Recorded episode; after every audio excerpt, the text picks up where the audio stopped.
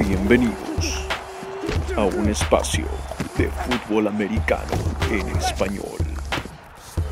Ajusten sus oídos y colóquense el casco parlante.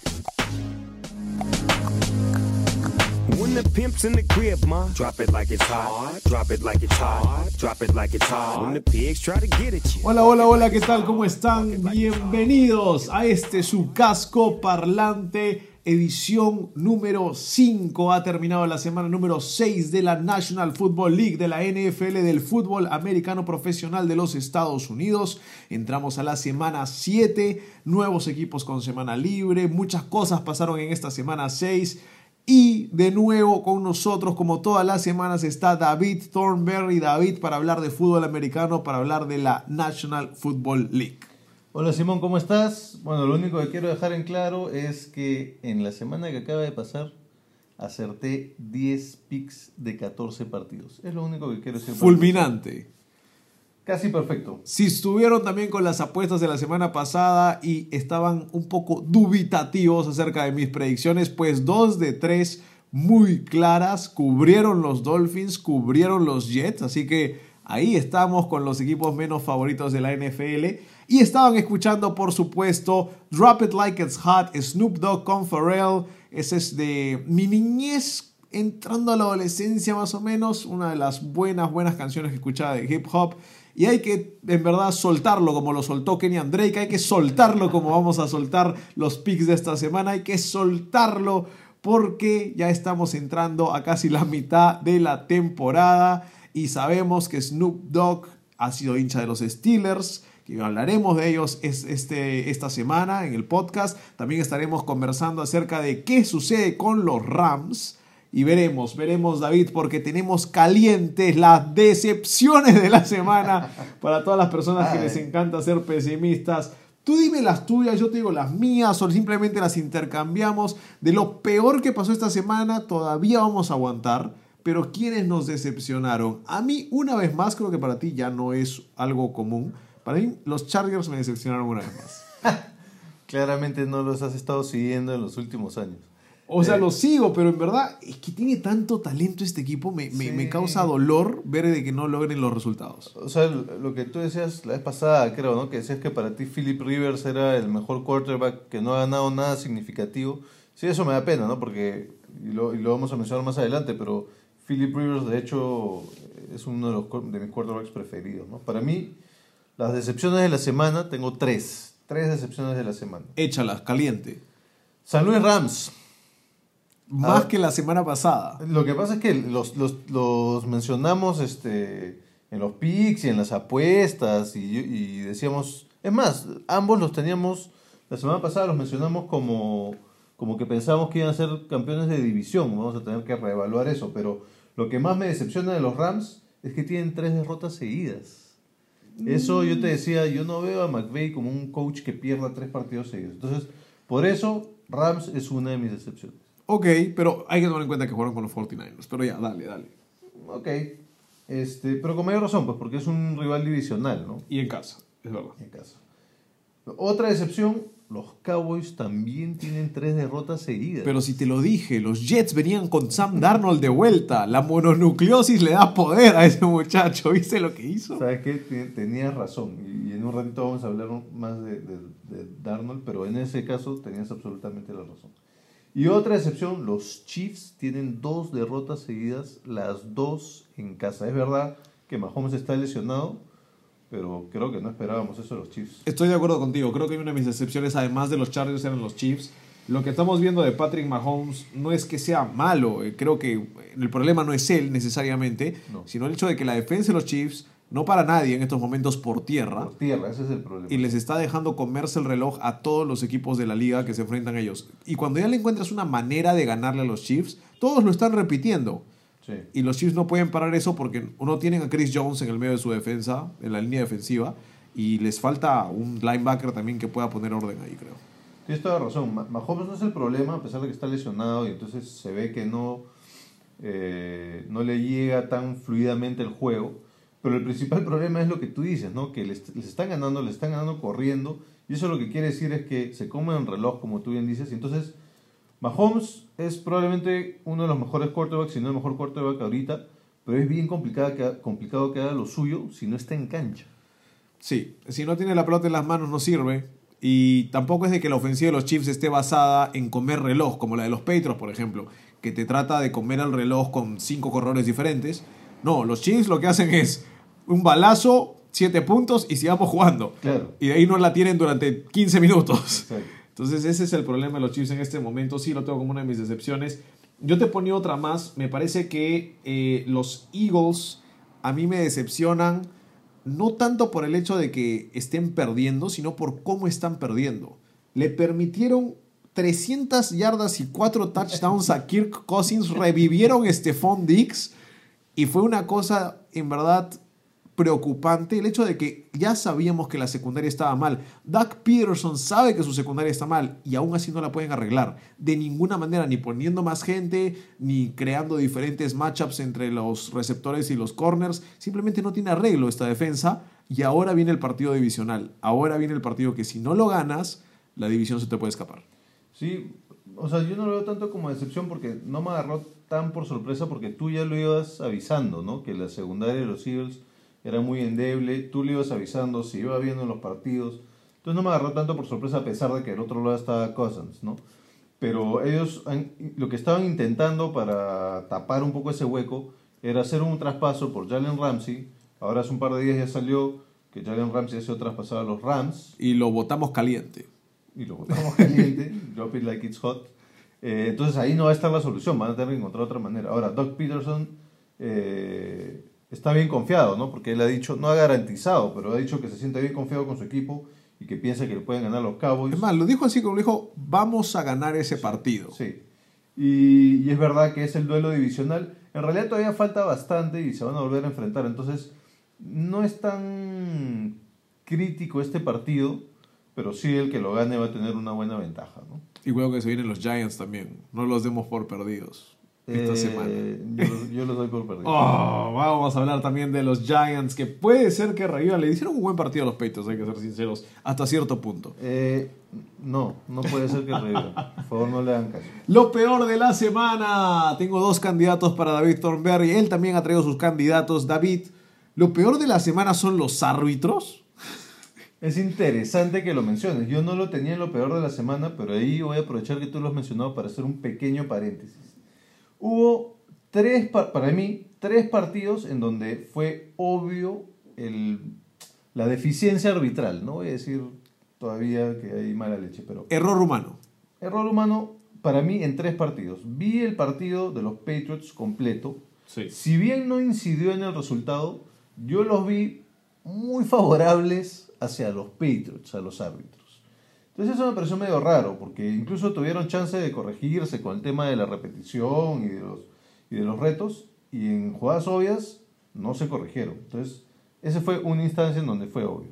Otra instancia en donde hubo uno o dos errores clave fue en el partido de los Chiefs, en donde hubo un par de, de, de pitadas que realmente cambiaron el momento del partido. Sí. Porque tenían cha- cha- chance los Chiefs de, de adelantarse más en el marcador y hubiese sido un partido totalmente distinto, pero por er- errores arbitrales y una vez más con repeticiones y revisiones que no corrigieron, eh, salieron perjudicados los Chiefs. Y el último, donde ya fue garrafal y así todos lo vimos, Monday Night. fue Monday Night entre los Lions y los Packers, en donde claramente los Lions debieron haber ganado ese partido. La pelota no pasa la línea, ¿no? No pasa la línea en el, en el touchdown, luego les cobran dos eh, manos a la cara seguidas que nada que ver y hubo algo más. Y al final, sí, en ese partido sí definitivamente incidió el arbitraje. Entonces todo eso me lleva a una conclusión ligera, no quiero que me tomen tan en serio, pero yo me pregunto lo siguiente, ¿no?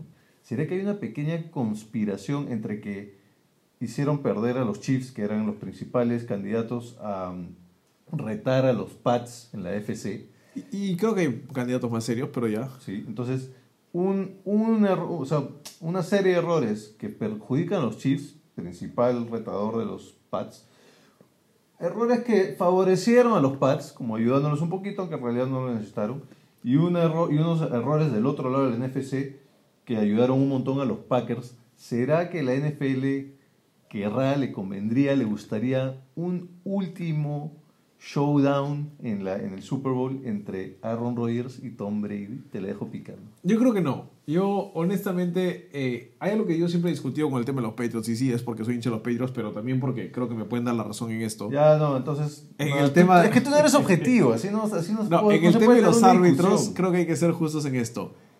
Creo que no hay un entrenador que se conozca mejor las reglas que Bill Belichick. En el sentido de que él ha estudiado las reglas hasta con el propósito de doblarlas hasta donde se pueda. Y creo que ningún entrenador hace ese trabajo de es como escrutinar hasta el arbitraje al punto de decir, ah, ok, entonces esto no me lo van a cobrar, esto sí me lo van a cobrar, esto es a favor, esto es en contra, y hasta hablar en las reuniones de dueños, de árbitros que se hacen antes de la temporada, ver cuáles son las tendencias que tienen este año, muchachos. Ah, queremos jugar más con, dejarlo jugar al quarterback, no, proteger más tal cosa. Yo creo que es uno de los entrenadores que hasta eso llega a ser. Y creo que se involucra hasta en hablar con los árbitros antes de la temporada y preguntarles qué es lo que va a hacer un poquito la tendencia este año. Y después de que le dicen, dice, ah, ok, entonces ¿saben qué? Cambiamos nuestro plan de juego, esto va a ser así, porque así nos van a beneficiar. Y es tonto, pero un entrenador joven no se da cuenta de esas cosas. Y creo que el viejo colmillo de Belichick ya lo ha hecho por tantos años que los árbitros mismos en el juego dicen, "Mm, creo que le doy la razón a Belichick. Lance el pañuelo, sí, seguramente él tiene razón. Ya, es- crédito a, Belichick. Y hay un respeto también, porque Sí, sí, sí, si te das cuenta, por ejemplo, hay entrenadores jóvenes a los cuales no les cobran nada. Sí, claro. Y creo que también hay un respeto por Aaron Rodgers, por ejemplo. Y, sea- y un tema de protegerlo. Sí, eso, eso es claro en, en la NBA, en el que, que dicen que es una liga de estrellas, ¿no? Donde siempre protegen, los árbitros protegen a la estrella. En la NFL también hay un poco, en todas las ligas hay un poco de eso, pero justamente el tema de las repeticiones está para eso. Y han sido errores realmente clarísimos y flagrantes.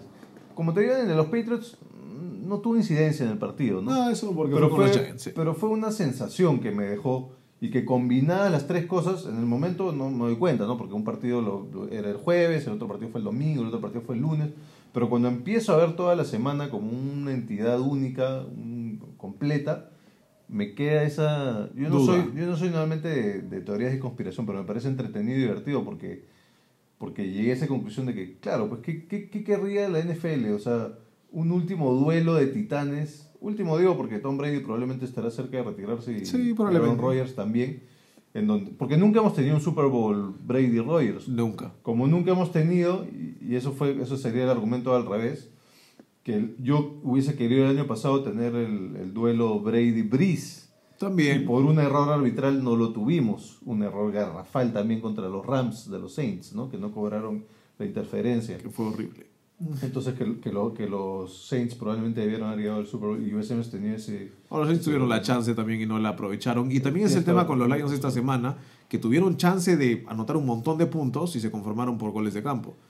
Es cierto, o sea, hay que ver las dos cosas, ¿no? Eso no desdice el tema de los árbitros. Sí. Pero sí es verdad que los Lions, igual que los Saints en el partido del año pasado, debieron haber capitalizado antes, ¿no? ¿Sabes quién debió capitalizar? Que es nuestra otra enorme, enorme elección para lo peor de la semana. ¿Quién? Pues Kenyan Drake. porque si lo sueltas es porque está caliente. David Thornberry, drop it like it's hot. Él sí realmente lo, lo soltó como si estuviese caliente. Yo, yo recuerdo el momento, nunca me voy a olvidar en mi vida ciertos momentos y creo que este me lo voy a acordar. Yo estaba en ese momento sentado en mi cama viendo el televisor y estaba revisando las estadísticas del partido de los Redskins Dolphins porque estaba terminando a ver el de los, estaba empezando a ver el de los Cowboys Jets, creo que ya empezó. Y le pongo a David Thornberry un mensaje que dice, Josh Rosen no ha jugado bien, está entrando Fitzmagic. Fitzmagic, Magic. los Dolphins lo empatan. Y David Thornberry me dice, sí, sí, la magia, jajaja. Y de repente veo la estadística, veo el Gamecast del partido de los Dolphins y Fitzmagic pase completo, pase por acá y pasecito por acá y pasecito por allá. Digo, oye, Fitzpatrick lo puede hacer, ¿qué va a pasar? Y de repente, touchdown Fitzmagic con Davante Parker. Y se caía el mundo, los Redskins iban a perder un partido increíble. Y dije, bueno, lo empatan, van a tiempo extra. Y me llega el mensaje de Thornberry, van por dos. Y ahí se cayó todo y lo dejó caer todo Kenyan Drake. En realidad fue muy gracioso, ¿no? Bueno, si, si no eres fan de los Dolphins, fue muy gracioso, Sí. porque entra Fitzmagic, hace su magia, este, se recupera en el partido de, de una manera que nadie se lo Se esperaba. ganó un contrato para el próximo año en ese partido. Puede ser. sí. Otro más. Luego, luego ves que van por dos y dices, ah, caramba, tienen el, el valor de ir por dos. Y la manera, la manera como ejecutan la jugada y cómo... Yo, yo ahorita lo estoy visualizando en cámara lenta y veo, no, no le veía la cara a Cameron Drake, pero probablemente era digno de un meme, ¿no? Recibir el balón y pip, se le cae. se le cae. Yo me reí un montón y... y- y- Era como de escribí en ese videojuego. momento, Era como un drop Sí. en un videojuego. Exactamente. Fue muy, muy gracioso. Efectivamente, yo también lo tengo entre lo, lo peor de, de la semana. Um, sí decirte de que creo que Fitzpatrick hay que darle un- un- una estrella importante porque creo que es el hombre que mejor mantiene a su familia en los Estados Unidos porque cuando necesitan dinero Fitzmagic aparece y es ok, démosle un contrato y ok, ya puedo alimentar a mis hijos, puedo mantener a mi esposa, tengo todo tranquilo, perfecto, juguemos mal, ya está, ya, ya está asegurado. para- ya cumplí. Y curioso porque esa no es la única instancia donde un partido deciden ir y jugárselo por dos puntos y lo fallan y pierden el partido por eso, ¿no? Ahora, yo no, yo no critico la decisión de ir por dos puntos, No, porque no, eres los. Dolphins. No vas a ganar otro partido Sí, otro, sí. otra vez, no puedes ni siquiera arriesgarlo en tiempo extra. Dijo, acá lo ganamos, bueno. Ahora, igual el argumento en contra sería, ellos tenían el ímpetu, ¿no? Ellos tenían el momentum de la remontada, entonces en un tiempo extra quizás seguían con esa con ese envión. Ahora, lo que Pero me gusta es que se la jugaron, eh, de que ahí te das cuenta de que no hay realmente un... O sea, se habla del tanking de los Dolphins, pero eso no fue tanking. O sea, meter a Fitzmagic por Josh Rosen fue más bien una decisión de quiero ganar el partido. Eh, habría que preguntarle a Cameron Drake por qué, por qué soltó el pase. De repente Sí. ahí había tanking, ¿no? Le dijeron, suelta a propósito. Este, sí, yo también lo tengo en lo peor. Otras cosas que tengo como lo peor de la semana, luego tú me cuentas lo tuyo. O a ver, yo te lanzo uno y luego... Lánzamelas porque esas eran mis dos peores. Ah, ya. Lánzame las tuyas. Yo tengo eh, el punto extra que falló Matt Bryan contra los Cardinals. Para, con ese punto extra empataban el partido. Verdad, Y sí. falló el punto extra y perdieron en esa, en esa jugada. ¿no? Así, como, así como los Packers lo ganaron en el, en el gol de campo, eh, los Falcons lo perdieron en el punto extra. Y Matt Bryan, que tiene años de experiencia y es bastante seguro. ¿no? Ahora yo te digo, ese partido, más allá de que fue un, un tiroteo y hubo un montón de puntos y cambios de, de, de elite y todo, no me gustó. Y es que cuando no hay defensa en la NFL también creo que le quita, le quita algo. Sí, le, le quita el show. Tien- Tienes razón. Eh, entonces, lo peor para mí es eso también, ¿no? La, la, la patada fallada. Pero para mí, lo peor, peor, peor de la semana que se lo lleva, y este es el ganador, James Winston. Seis pérdidas de balón. Pero es, cinco, es famous James. cinco intercepciones y un fumble perdido. Tuvo un fumble recuperado en la jugada inmediatamente anterior. Estaba lanzando mariscos. no sé qué estaba.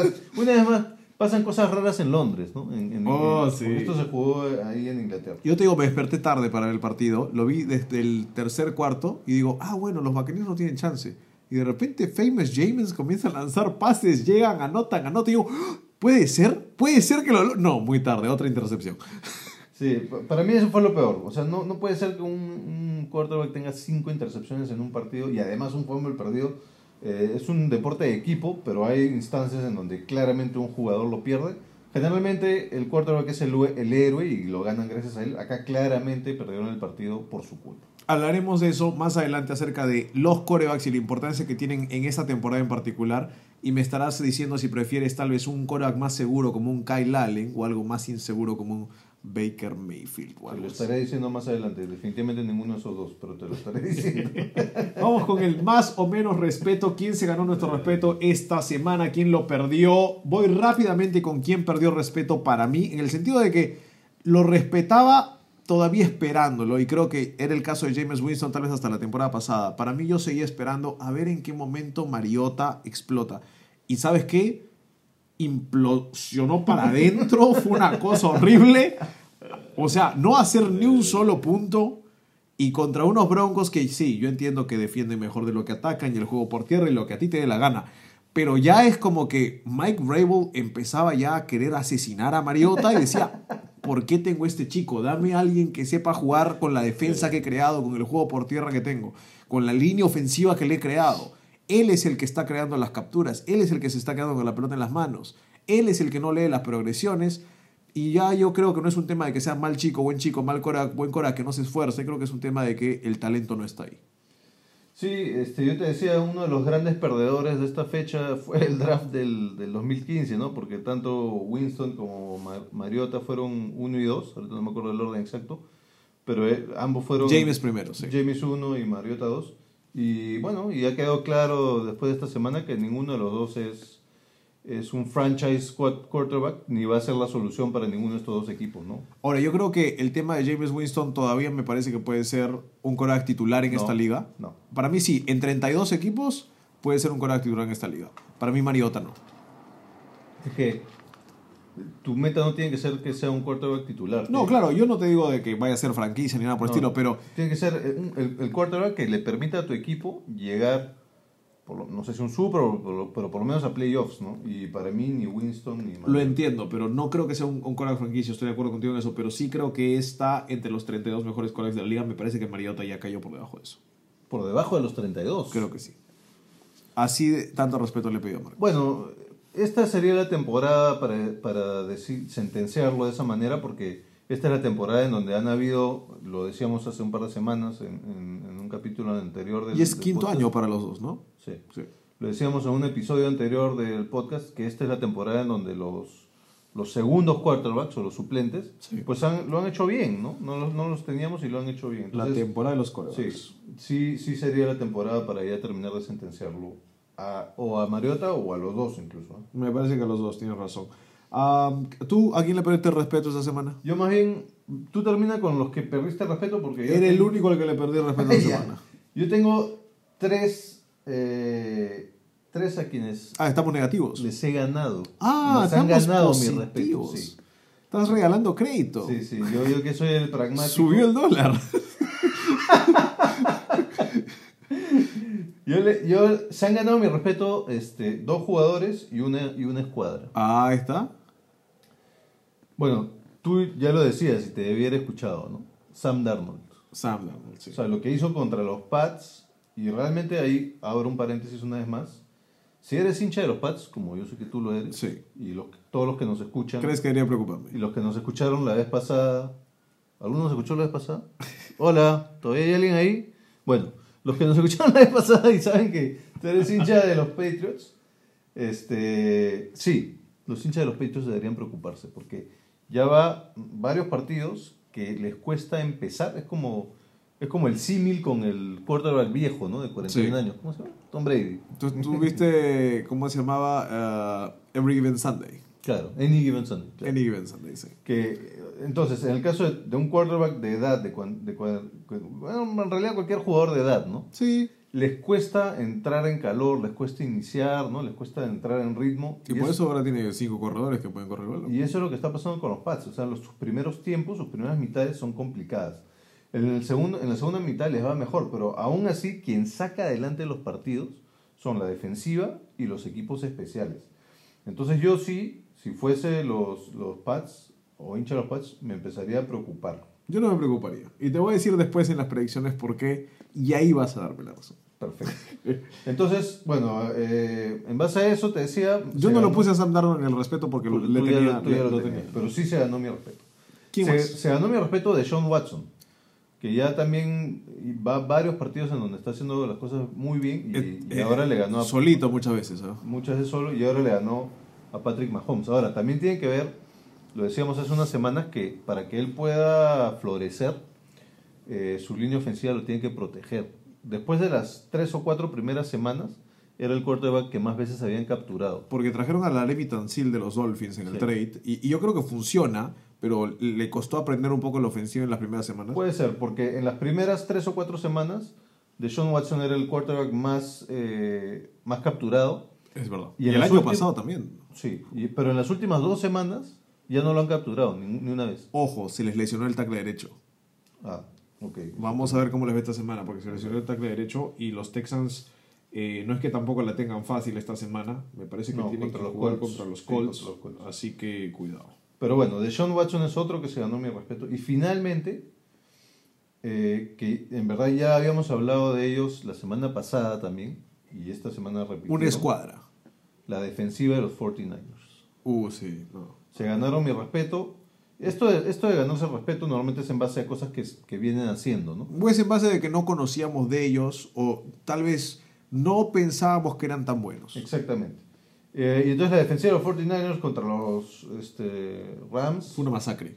Fue una masacre. David. Este, nosotros los teníamos muy alto a los Rams eh, y los 49ers pues los trajeron al piso, a la realidad.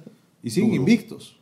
Y siguen invictos. No, y, y si te muestro algunos de los jugadores de los, de los 49ers en defensa que fueron primera selección, Sí, tú lo mencionabas la vez pasada, ¿no? Por eso te digo que ya habíamos hablado de, este- de esta escuadra la semana pasada. hablábamos de Eric Armstead, Armstead me impresionó bastante. lo que sigue haciendo, solo Montomas no me parece tan bueno, pero está de Forrest Wagner, que también es otro de los hombres de Oregon. Armstead y Wagner, los dos fueron de Oregon en primera selección. Um, El mismo Richard Sherman. Se trajeron a D. Ford de los Chiefs este año. Estaba Jimmy Ward, que es el safety. Me parece que era de Northern Illinois. que Lo trajeron, si no me equivoco, de Louisville. Um, con Alexander, ese linebacker que juega en los Buccaneers, que tuvo una temporada increíble hace un par de años. Y, y, o sea, tienen, tienen jugadores, ¿me entiendes? Jacques Guitar, que es el otro, el otro safety. Hay, hay, hay mucho talento Sí. en este equipo. Y, y sí, mete, mete miedo muchas, muchos, muchos días. Es más, Nick Bosa, que tú hablabas mucho de él, del hermano de los Bosa, Sí. no tuvo un gran partido, honestamente, y aún así el equipo tiene talento por todas partes. Sí, sí, entonces ese es otro eh, que se ganó mi respeto, ¿no? La defensiva de los 49ers. Te digo que se ganó mi respeto porque creo que está claro para mí que eh, tuviste elecciones magníficas y yo me quedo con dos. Sí, le voy a los 49ers como equipo, no solo como Todo defensa. Me encantó lo que están haciendo en el juego por tierra, con, o sea, sin Tevin Coleman, con Tevin Coleman, Matt Brida, que al parecer lo están, se están trepando todos encima de él y a correr. Eh, todavía no me convence Garópolo, voy a ser totalmente sincero, pero creo que han hecho una cosa muy importante que Kyle Shanahan hace en todos sus equipos, juego por tierra. Lo hizo cuando estuvo con los Falcons, le puso a, a Freeman y a Coleman y se lo jaló Coleman ahora a los 49ers y, y creo que hace un gran trabajo en eso. Y el otro que realmente se ganó mi respeto y quiero dar eh, fe de esto, que yo no estaba totalmente convencido ni al empezar la temporada, ni eh, en los primeros partidos, ni cuando lo draftearon, Skyler Murray. Vi algunas partes del partido que tuvo con los Falcons, vi algunas partes del partido con los Bengals la semana pasada. Este chico es capaz de ganar el partido solo. Y eso es raro en la NFL. No, no siempre pasa. Y este chico, si es que ve que no hay juego por tierra, a hoy día no corre David Johnson, corro yo. Bueno, no tengo mis receptores, Fitzgerald está agarrando pases de dos yardas. Ok, yo voy a encontrar quién la agarra de 50. Y creo que eso es especial. Es su primer año, no va a tener un récord ganador. Los Cardinals no van a ir a playoffs. Pero creo que Kyler Murray se ha ganado mi respeto hasta ahora. Y vamos a ver si es un chico que tiene ética de trabajo, si es constante a lo largo del tiempo, o si tal vez se desploma. Pero por ahora hay que darle a Kyler Murray, creo, el respeto que merece. Sí, buena elección. Yo, yo también vi que, que efectivamente se está desenvolviendo bien, ¿no? Ah, ¿Algo más que quieras mencionar? Tal vez alguien perdió respeto en la casa de David Thornberry en la NFL. No, solo quiero... eh, ¿No le perdiste el respeto a los Browns? no, no. Solo quiero destacar eh, el que para mí fue el- el- el- la mejor performance del- de la semana, ¿Con quién te quedas como lo mejor de la semana? eh, Lamar Jackson. Lamar Jackson. 200 más de 200 yardas por aire y más de 100 yardas por tierra. Y yo lo veo como más un coreback que corra. Es más, lo veo como un Kaepernick disciplinado. Sí, bueno, es, es lo que todos le decían, ¿no? Al inicio de la temporada, le- le- es más, se preguntaban si, si- Es más, creo que el, el propio dueño del equipo se preguntaba si no era mejor utilizarlo de corredor, ¿no? Y ahí es donde... Un ratito, es que es la hora usual de, que pase la basura. Pues. No, tienen que recogerla, por supuesto. Pero sí, eh, yo- lo que yo te decía en el tema de Kaepernick disciplinado no es por lo que ustedes piensan, no es de que a mí me parece, no, que Kaepernick con sus protestas y todo. A mí no me molesta eso. Me parece, ah, quiere ser activista o quiere tal vez tener todas las luces encima de él o quiere tal vez hacer un cambio positivo, no sé cuál es su intención verdadera. Pero para mí ese no es el problema. Para mí el problema de Kaepernick era que dentro del campo muchas de sus decisiones eran indisciplinadas. En el Claro. sentido de que, no, yo la quiero meter por esta ventana y yo la voy a meter. Y Sí. no podía, no tenía ese talento. O yo quiero correr por encima de tres jugadores y yo quiero, no podía. Por momentos sí. Yo creo que Lamar Jackson es un poco más inteligente en el sentido de, ah, me han dicho que esto no lo haga, no lo voy a hacer. Claro. Pero igual creo que toma ciertas decisiones de novato de segundo año un poco apresuradas y se vieron en las intercepciones que lanzó eh, esta semana también. Sí, de hecho, pero igual eh, esta, estas estadísticas que te digo más de 200 yardas por aire y más de 100 yardas por tierra, creo que nadie les había logrado en mucho tiempo. Entonces, para mí, al menos estadísticamente, eh, pragmáticamente, ese es el mejor performance de la semana para mí. ¿no? Iba con el equipo de los Ravens, que es el equipo que mejor corre la pelota en toda la NFL hoy en día. Sí. Ah, y bueno, Ravens- Bueno, y él, él, está, él es parte de esa contribución, pues, ¿no? Por eso, por eso creo que la ofensiva está creada para eso. ¿no? Ah, para mí lo mejor de la semana, te voy a ser sincero, eh, voy a darle el crédito a Sam Darnold. Creo que Sam Darnold fue lo mejor de la semana. Nadie tenía a los Jets ganando ese partido, por más de que haya sido en casa y todo lo que ustedes quieran. Ah, yo les di como consejo de fantasy a Le'Veon Bell. Finalmente revisamos las estadísticas. No fue un buen consejo de fantasy, pero estuvo top 20 eh, fuera del PPR, del eh, Points per Reception. Si lo tuvieron en estándar, top 20, Le'Veon Bell como un segundo corredor, tomando en cuenta que lo draftaron hasta como tercero o flex. No fue una mala elección. No fue uno de sus mejores partidos, honestamente. Pero creo que hay que tomar en cuenta de que con Sam Darnold los Jets son viables cada partido. Porque con Luke Falk no lo eran. Era como que sabías Ah, que iban a perder. Sí, claramente. ¿no? No- Ahora en no- adelante, No hay punto de comparación. Y esa es la diferencia. Para mí, Sam Darnold demuestra en un solo partido, viniendo de una, ni siquiera lesión, enfermedad, ah, yo sí puedo coger un equipo y hacerlo ganar. Sí, realmente impresionante lo que hizo Darnold, ¿no? Llegó y, y- y tomó, comandó el equipo y realmente se posicionó como un- uno de los mejores quarterbacks a futuro, ¿no? Se notaba que le creían también. Sí. Era un tema de que ves a Le'Veon Bell, ves a Robbie Anderson, ves que no son tampoco los mejores receptores los que tiene Sam Darnold, pero se notaba que corrían las rutas con fuerza, intentaron con fuerza. La defensa también cogió energía de eso y paró a, a Dak Prescott y a los Cowboys, que bueno, son otro problema que vamos a estar comentando un poco más adelante. Este, un punto que habría que mencionar, que realmente no, no entra dentro de lo peor porque no, no depende de ellos, pero la hinchada de los, o la inexistente hinchada de los Chargers. Sí, los Steelers fueron locales en Los Ángeles. Los Steelers, o sea, el, el público era 80% si no más Mexicano. de los Steelers. Correcto. De los Steelers. El 80, 80 y tantos por ciento del público se estimó que era de los Steelers, ¿no? Y los jugadores de los Chargers estaban bien asados por eso. Este, Es y- difícil y, además perdieron. en pues, ¿no? casa, sí, honestamente. Sí, es que ya no es casa, pues, ¿no? Y aún así lo, casi, casi lo empatan sobre el final. Sí, casi, pero los Steel- sorprendentes Steelers también, que sacaron fuerzas de adentro una vez más para ganar el partido. Y creo que es inteligente lo que le están haciendo a los Chargers. Y eso hablábamos de la caída de los Chargers las últimas semanas. Va mucho con lo que está pasando con Keenan Allen. Keenan Allen tiene un partido de muchas yardas. Los Chargers están metidos en el juego. Están muy cerca de ganarlo. Cuando a Keenan Allen lo drenan y le ponen dos jugadores encima, no lo dejan poder correr sus rutas, los Chargers tienen problemas. Aún con Eckler y Gordon dentro del campo. Que a ti te encanta esa combinación. A mí me encanta Eckler más que Gordon hoy en día. Creo que Gordon le faltó toda una pretemporada y se nota. A mí me parece inteligente lo que hacen los Steelers en ofensiva. Porque tienen un, un libro de jugadas que protege al quarterback, ¿no? Que estaban con, con, con Devlin Hodges, eh, y an- incluso antes con Mason Rudolph. Su libro de jugadas ofensivas son Sí, pases sí, cortitos, pitches, este, wildcats, cosas así medio raras que no le exigen mucho a estos quarterbacks y que funcionan en realidad, les está funcionando, ¿no? Y a los Chargers le falta eh, el líder de su defensiva, que es Derwin James, por más de que sea su segundo año recién, pero ese chico, honestamente, ah, para mí, eh, o sea, yo lo veía después de su temporada de novato como el próximo Ed Reed a Derwin James, así que creo que les falta mucho esa temporada. Ah, hablando de novatos y hablando de Devlin Hodges, es uno de mis candidatos para novato de la semana.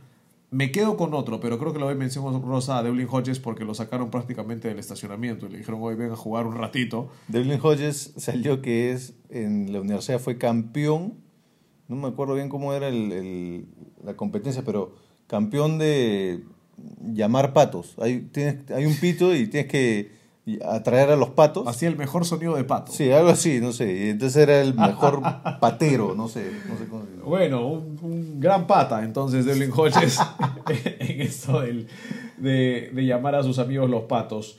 Ah, me quedo como novato de la semana y para mí fue muy obvia la elección, porque no lo habíamos elegido todavía y me gusta elegir uno diferente cada semana, pero creo que ya lo merecía Terry McLaurin, es el receptor de los Redskins. Ah, de los Redskins, sí. Este chico destrozó, Concuerdo contigo. Dos destrozó touchdowns. solito tuvo, ¿no? a los Dolphins y él fue la razón por la que ganaron los Redskins. ¿Dos touchdowns? Dos touchdowns, 100 Sí. yardas en solo cuatro sí, sí, recepciones, sí, sí, pero sí. es que la velocidad que tiene para mí es increíble.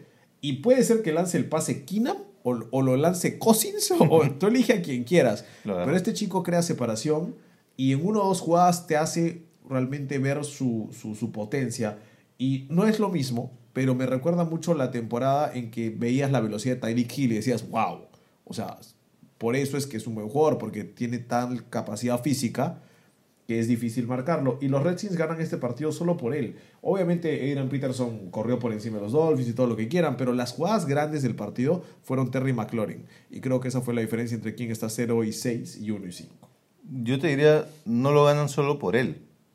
Lo ganan por él y lo ganan por Drake. Bueno, obviamente, ¿no? Eso sí, sin duda, porque él lo soltó porque estaba caliente. Sí. Bueno, seguimos con el tema de Drop It Like It's Hot porque estamos bien, bien concentrados en uno de nuestros nuevos segmentos para estas nuevas semanas de la NFL. Volvemos una vez más a A- Antes, de- antes de cerrar el tema de la semana pasada, Lánzamelo. solo quiero eh, cuatro observaciones rapiditas. Uy, ¿verdad? Las observaciones superficiales. No, no, es- esta vez solo son cuatro, cuatro, cuatro puntitos que quiero, que quiero hacer. Panthers va cuatro victorias seguidas. Sí, Kyle Allen no ha perdido. Tres de visita, por si acaso. Pero Es que es Christian McCaffrey.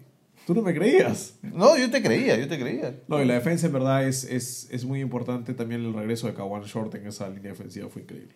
En la misma división, los Saints tienen también cuatro victorias al hilo. Con Teddy Bridgewater. Sin Drew Brees. Ojo cuando vuelva Drew Pero bueno, tienen al mejor corto de la liga. Marshall Latimore es increíble. Sí, está, está, está jugando muy bien. Y al revés, siempre en la misma división, pero al revés, Falcons tiene cuatro derrotas seguidas. Sí, Dan Quinn creo que ya está a punto de ser despedido.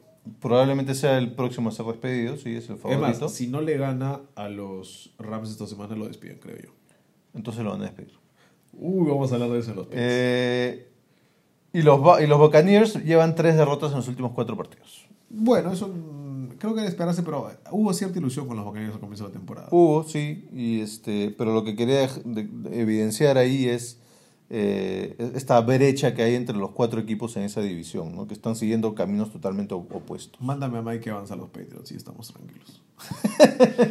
ya no seas abusivo. eh. Antonio Brown quiere regresar, dice que si igual ya le están pagando su contrato y no lo han culpado de nada, ¿por qué no podría jugar? Bueno, por mandar mensajes de texto extremadamente inapropiados. Sería una de las primeras razones que puedo pensar. Ay, todos hemos pasado por eso en algún momento. Ay, Dios también- mío, no, no. también esta he sido parte, joven. Obvien esta parte del comentario. Ah, entramos de bien entonces al tema de la semana, uno de nuestros temas de la semana, como Dale. siempre, ganadores de división. La semana pasada tuvimos algunas horripilantes aseveraciones, algunas muy claras. Eh, vamos rapidito con los más obvios. ¿Los Patriots siguen ganando esa división o te convencieron los Jets para decir algo lo contrario? No, eh, lo que vamos a ver ahorita es en base a lo que hemos visto esta semana, si es que cambian algo nuestro pronóstico. Correcto. Y en realidad creo que hay muy pocos puntos o equipos en donde, en donde cambia lo que pensábamos, ¿no? Tomar en Eh, cuenta que en la división los Patriots íbamos rápido, los Dolphins perdieron. Sí, Los Jets ganaron de manera increíble. sí. Eh, los Bills tuvieron semana libre Tuvieron y se enfrentarán esta semana A los Dolphins. a los Dolphins. Así que, bueno, una semana extra para enfrentar a los Dolphins no creo que haya mucho problema. No creo que haya problema. Además, y además, este es el partido en el que a Fitzmagic le toca el bajón, porque es recontra irregular. yo creo que este, este partido le hace ganarse un contrato importante. ¿ah? Eh, vamos a tener nuestra mecha en los picks. El, el punto es que... ¿Cómo te preparas para Fitzmagic? no hay forma. Con una semana extra de anticipación, igual no sabes qué puede pasar. Te voy a decir cómo te preparas para Fitzmagic. No te prepares. No te prepares. Deja que él, que él comente sus errores. El punto es que en esa división este, nada cambia para nosotros. ¿no? Los, pa- los Patriots siguen siendo los, los que van a ser campeones de división. En la norte de la LAFC habíamos elegido ambos a los Ravens. Y tampoco creo que cambie nada. No, eh, creo que los Steelers, tú lo dijiste, me dijiste el esfuerzo que están haciendo es admirable. Sí. Pero más Inspirador. allá de eso, creo que el calendario es favorable para ellos, pero los Ravens tienen más talento. Sí, no, ahí no, no, no cambia nada. ¿no? A menos que los Browns hagan algo que sorprenda a todo el mundo, pero realmente son muy disfuncionales, diría yo. ¿no? Sí, no, van a ganar partidos que no deben ganar seguramente, pero no, no les doy mucho más. No. AFC Sur, creo que es una de las divisiones más peleadas, pero el respeto que te has ganado por Deshaun Watson mantiene de que los Texans van a ganar esa división. Me mantengo. Mm, más complicado porque los Colts también, los Colts te decía, justamente la semana anterior los Colts era uno de los equipos que se había ganado mi respeto. Sí. Y ahora son los Texans. ¿no? Y ahora tienen semana libre, los Colts tuvieron toda una semana para prepararse Sí. para los Texans. Igual me voy a quedar con, con los más recientes y voy a mantenerme firme con los Texans. Yo me mantengo con los Texans, pero sí creo que el partido Colts-Texans esta semana es uno de los partidos de la semana. De y hecho. Deberían verlo. AFC Sur, no, Oeste. Oeste. Eh, Tú eres un hincha de los Broncos, al parecer. No, no, no. Y- este año les tenía fe a los Broncos. Y les aciertas a cada rato. Y espérate que te voy a sorprender esta semana. Uh, Dios Eh. Pero ahí creo que a pesar de los problemas y del hecho de que los Chiefs es una de las decepciones, eh, yo igual creo que los Chiefs van a ganar la división. Por tema de talento. Y sí. Sí. creo que los Chiefs tienen demasiado talento. Y Tyree Hill con una semana más de, de entrenamiento hace una diferencia, en mi opinión. Sí. NFC, Ahí sí está más complicado. a ver. Vamos con el este. Eh, diferimos, la primera que Sí. diferimos. Yo me quedé con los Cowboys como campeón de división, tú te quedaste con los Eagles. Sí, y Juegan esta semana. me mantengo con los Eagles. Esta semana vamos a seguramente tener más luces al respecto. Me mantengo con los Cowboys, más allá de que tuvieron problemas con los Jets. Yo tengo una filosofía que muchas veces se da. Creo que los Cowboys estaban pensando en los Eagles y no estaban pensando en los Jets. ¿Cuál es tu filosofía? Eh, ¿Qué es eso? De que muchas veces un equipo, cuando le toca un- una semana blanda Ajá. y la siguiente semana es rival Ah, de la- división, la toman por importante, sentado y es como que dicen, hay que pensar en los, en los siguientes. Y creo que por eso estarían más preparados para los Eagles de lo que estuvieron ahora. Puede ser. De hecho, me preocupa la secundaria de los Eagles, porque no sé cuál es la solución. No, bueno, sí. que, que regresen algunos de los lesionados también, pero... Ponme a mí si quieres allá atrás. ¿ah? Tenemos un problema grave. Pero... Pero sí, me voy a mantener con los Eagles. Yo me mantengo con los Cowboys. En la NFC Norte, me parece una de las más interesantes divisiones y más peleadas. Ah, De hecho, lo decíamos desde la primera semana, ¿no? Que era probablemente la, la división que en conjunto tenía las mejores defensas. es la que más nos gusta también, creo, en, el- en ese sentido, de old school fútbol. Sí, puede ser. jugado. Ah, y bueno, ahora con controversia y todo con los Packers Lions. Igual los dos teníamos a Packers y creo que nos mantenemos, ¿no? No Me hay- mantengo, má- más, allá de que los Vikings, hay que decirlo, eh, no es que Cousins va a ganarte un Super Bowl, No. pero sí es un top 15 coreback en la liga. O sea, lo más importante, o sea, el resto del equipo está tan bien construido Sí. y es tan sólido que lo que necesitan es que Cousins no la malogre. Y, y es más, yo me me gustó el hecho de que se compenetre más con Stephon Dix este partido. Claro. Porque sí. Cousins sí necesita dos receptores viables, obviamente. Thielen ya lo era. Y Dix creo que con todo el tema de cámbienme, no me siento bien y no sé cuánta cosa, creó cierto problema. Pero cuando ya tienes a Dalvin Cuxano y tienes dos receptores buenos, más allá de que la ala cerrada siempre fue una decepción para mí, Kyle Rudolph, ah, Sí, una decepción. A mí no me parece... es que lo, lo eligieron temprano, no es que no, fue un pick de primera o tercera ronda, me parece, saliendo de... Uh, ¿De dónde salió Kyle Rudolph? Tendría que revisarlo. Ah, pero sí, no sé, me parece que los Vikings van a dar pelea, pero los Packers, a no ser que se les lesione a Aaron Rodgers, van a ganar la división. Puede ser. Yo sí creo que Vikings, como tú dices, no va a dar pelea. No, no, no es tan obvio para mí, pero sí me quedo con los Packers. Y ahorita que mencionabas a Dix, un dato veloz. Dix eh, en el último partido tuvo dos touchdowns de más de 50 yardas, dos Sí. recepciones de más de 50 yardas, y era la primera vez que pasaba eso en la historia de la franquicia, que desde Randy Moss, desde Randy Moss era la primera vez que pasaba. Imagínate los Eagles. Ent- Entonces, ah, bueno, concordamos en la NFC Norte. Sí, En la Sur, eh, ambos teníamos a los a Saints, los Saints. yo me el- mantengo Es el mejor Saints. equipo. Pero los Panthers no te dan como que una idea de que podrían comérselos. Mm, o sea, probablemente los Panthers están a una o dos semanas de entrar a mi ranking de se han ganado mi respeto. Sí. Eh, lo que hace McCaffrey es alucinante. Pero los Saints tienen un equipo tan bueno y, y estamos a dos o tres semanas de que regrese Drew Brees, que le va a dar una nueva dimensión. Sí. Además, con el. Tienen toda esta motivación de que se sintieron robados el año pasado, ¿no? Realmente ellos debieron haber llegado al Super Bowl. Entonces, yo creo que eso, eh, todo eso juega a favor de los Saints. Yo creo que el tema de los Saints, y, y me parece que esta semana se va a ver, ah, no me gustan los Saints cuando empieza a hacer frío en la NFL, que empieza noviembre, empieza diciembre, Los Saints, bueno, Drew Brees en y particular. salen del domo. En general, el equipo. sí, eso hasta es- la línea ofensiva la veo como que, ¿qué está pasando? ¿Por qué, por qué en casa son eh, los nuevos Rams Greatest Show on Turf? Claro. Y de visita es como que sí siento que no pueden ni siquiera dar un pase bien. Vamos a ver, igual este, con que repitan más o menos lo del el- el año pasado, y no... Les alcanza y les sobra. ¿no? Sí, sí, no, no se encuentran con un error arbitral como este, que igual pasa, es parte del deporte, ¿no? Ahora, los Panthers creo que sí están más diseñados para jugar en el frío. Ah, Sí, por- porque pueden correr el balón. Sí, corren más, de hecho. Y bueno, Ahora- Kyle, Kyle Allen, yo te soy sincero, todavía no estoy confiado en que eso de que sí, está invicto no sé cuánta cosa. No, no. Y dale un par de semanas a ese chico y va a comenzar a perder un partido. es su segundo año, ¿no? Pero lo que sí yo ahorita se me acaba de venir a la mente y me pregunto es, ¿realmente el, o sea, el uso que le están dando a McCaffrey es un poco abusivo? En algún momento de repente empieza a declinar, ¿no? Y el uso que le dieron en Stanford también era abusivo. McCarthy corría como 35 carreras por partido. Ah, nos quedamos con los Saints Sí. Y nos vamos a donde yo creo que sí ha habido un cambio en tu mentalidad.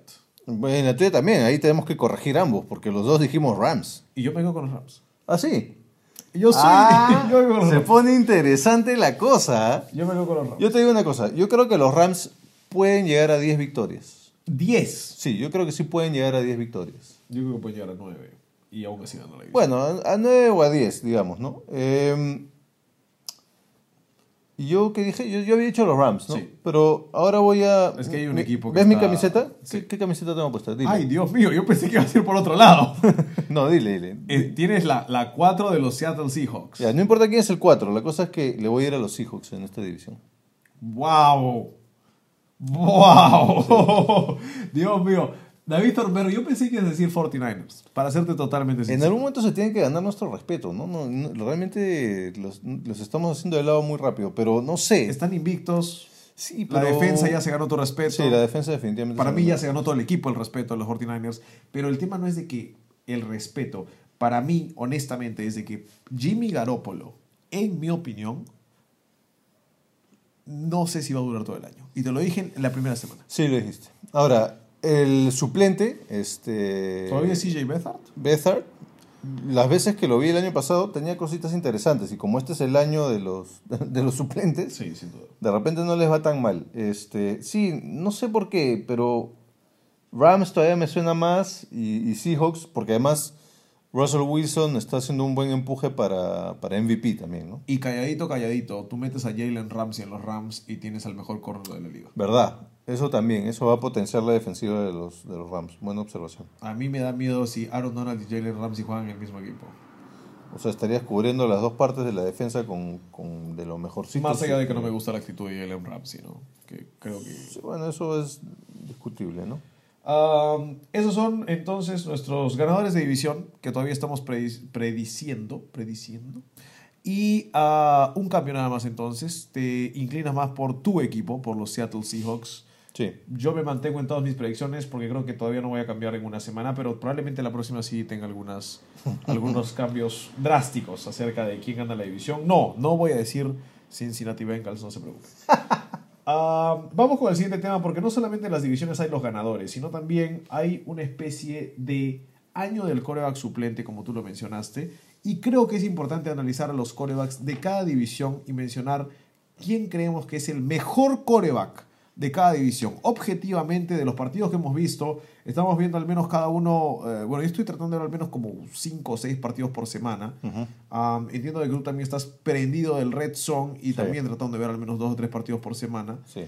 Um, ¿Qué corebacks son los mejores por división? Sí. Me parece que vamos a diferir en varias, varias de estas. Mm, Sí, yo creo que, bueno, yo creo que en la eh, eh, vamos a estar más de acuerdo porque hay casi dogmas de fe que son inevitables. este, pero lo que queremos intentar es rankear los quarterbacks de cada división, Sí.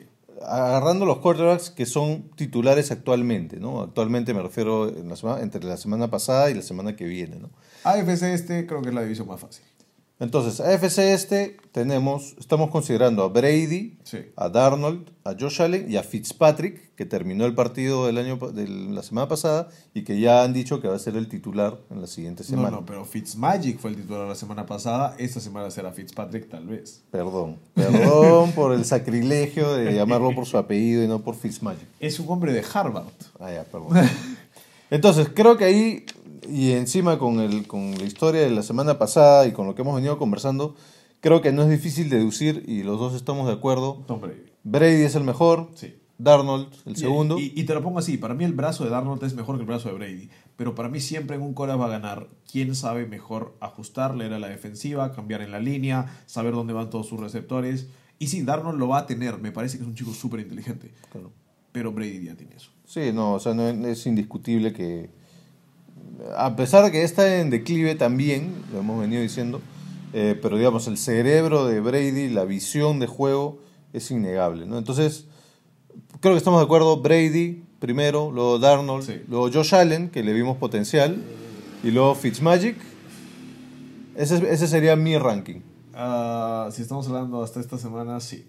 Ya. Pero ¿tú ¿Crees que a partir de la próxima semana Fitzmagic lo vas a poner por encima de Josh Allen? el tema es de que no es que no me gusta Josh Allen, es que Ojo, acá no estamos hablando de gustos, es quienes creemos que son el mejor quarterback. Correcto, por eso digo, no es que no me gusta Josh Allen. El tema para mí es que Josh Allen es talentoso bajo los parámetros en los que está jugando. Si estamos hablando de coreback contra coreback, yo meto hoy en día a Fitzmagic en cualquier equipo y me puede ganar un partido. Yo hoy día meto a Josh Allen en los Dolphins y no me gana nada.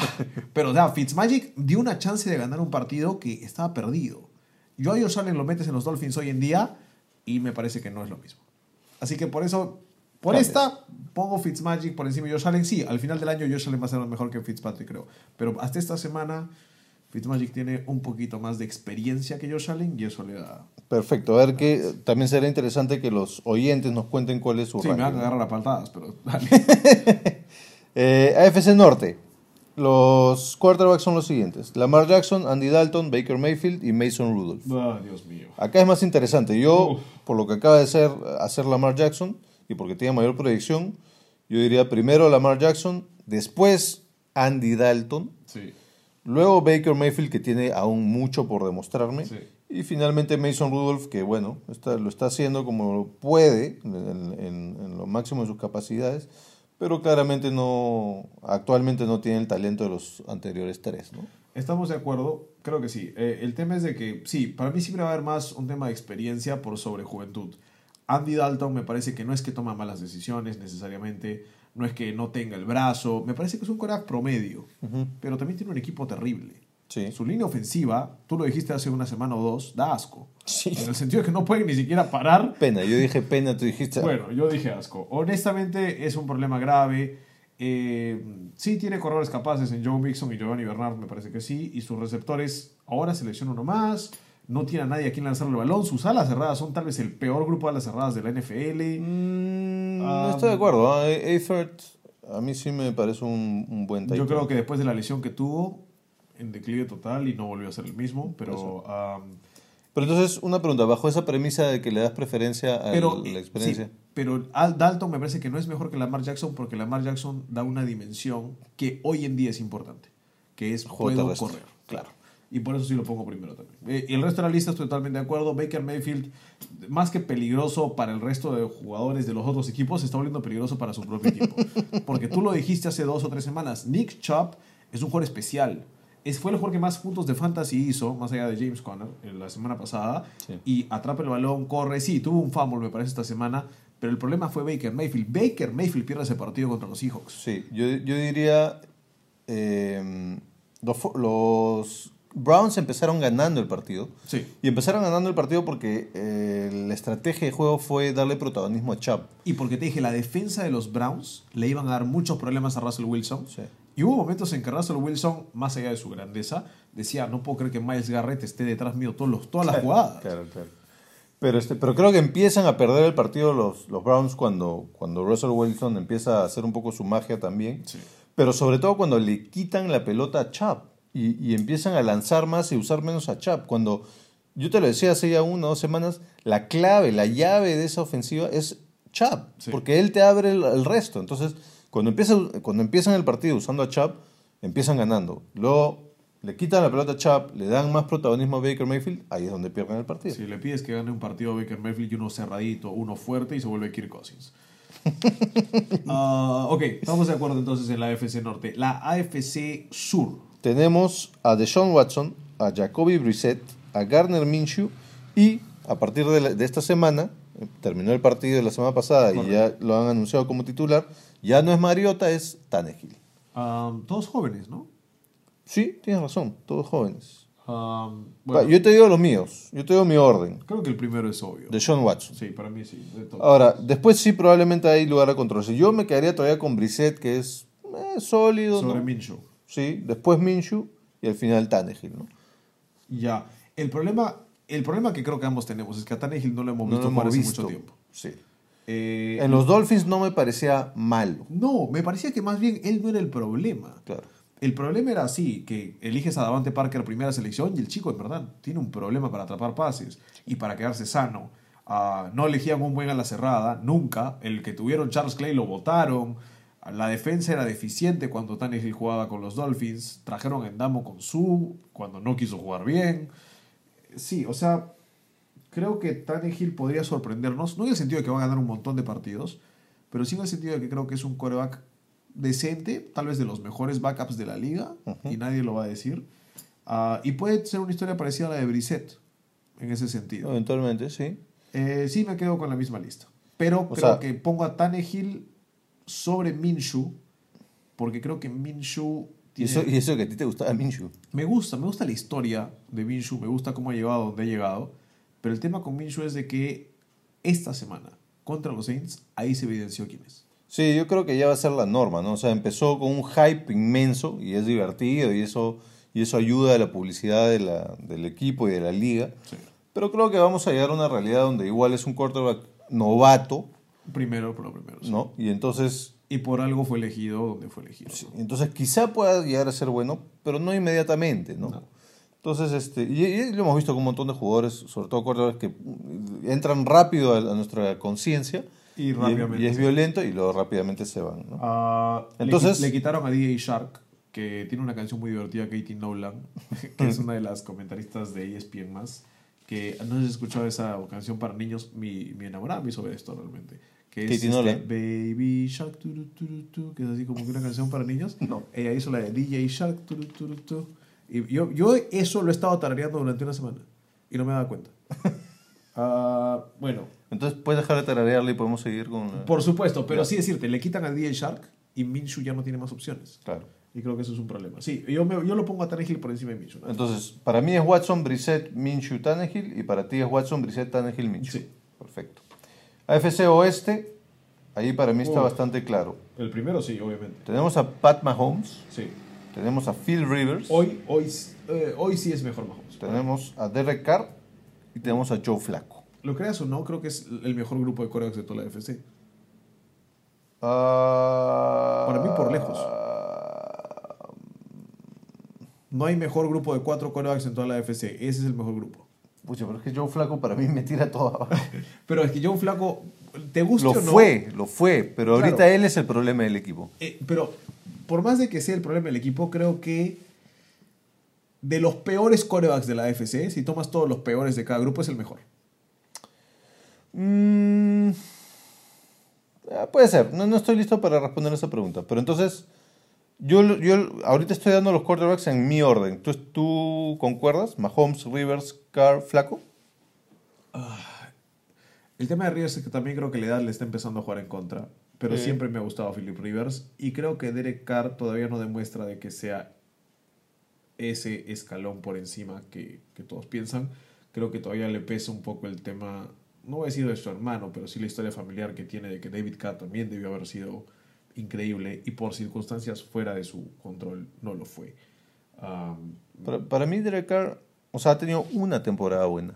sí, Y, y- y- y no podemos eh, evaluarlo en base a esa única temporada, ¿no? Entonces tenemos que ser más conservadores. Por eso yo lo pongo Sí, definitivamente. me parece que sí. Vamos, vamos con Philip Rivers por sobre Derek Carr. Y sí, Joe Flaco es el peor de los cuatro, en mi opinión también. Sí. Lo, lo que sí te digo es, no sé si efectivamente tienes razón con el tema de que es el, el mejor grupo de la AFC, pero lo que sí te puedo decir es que esa división es la que para mí se hizo más fácil poner en orden. Mahomes, Rivers, Carr, Flaco, facilísimo.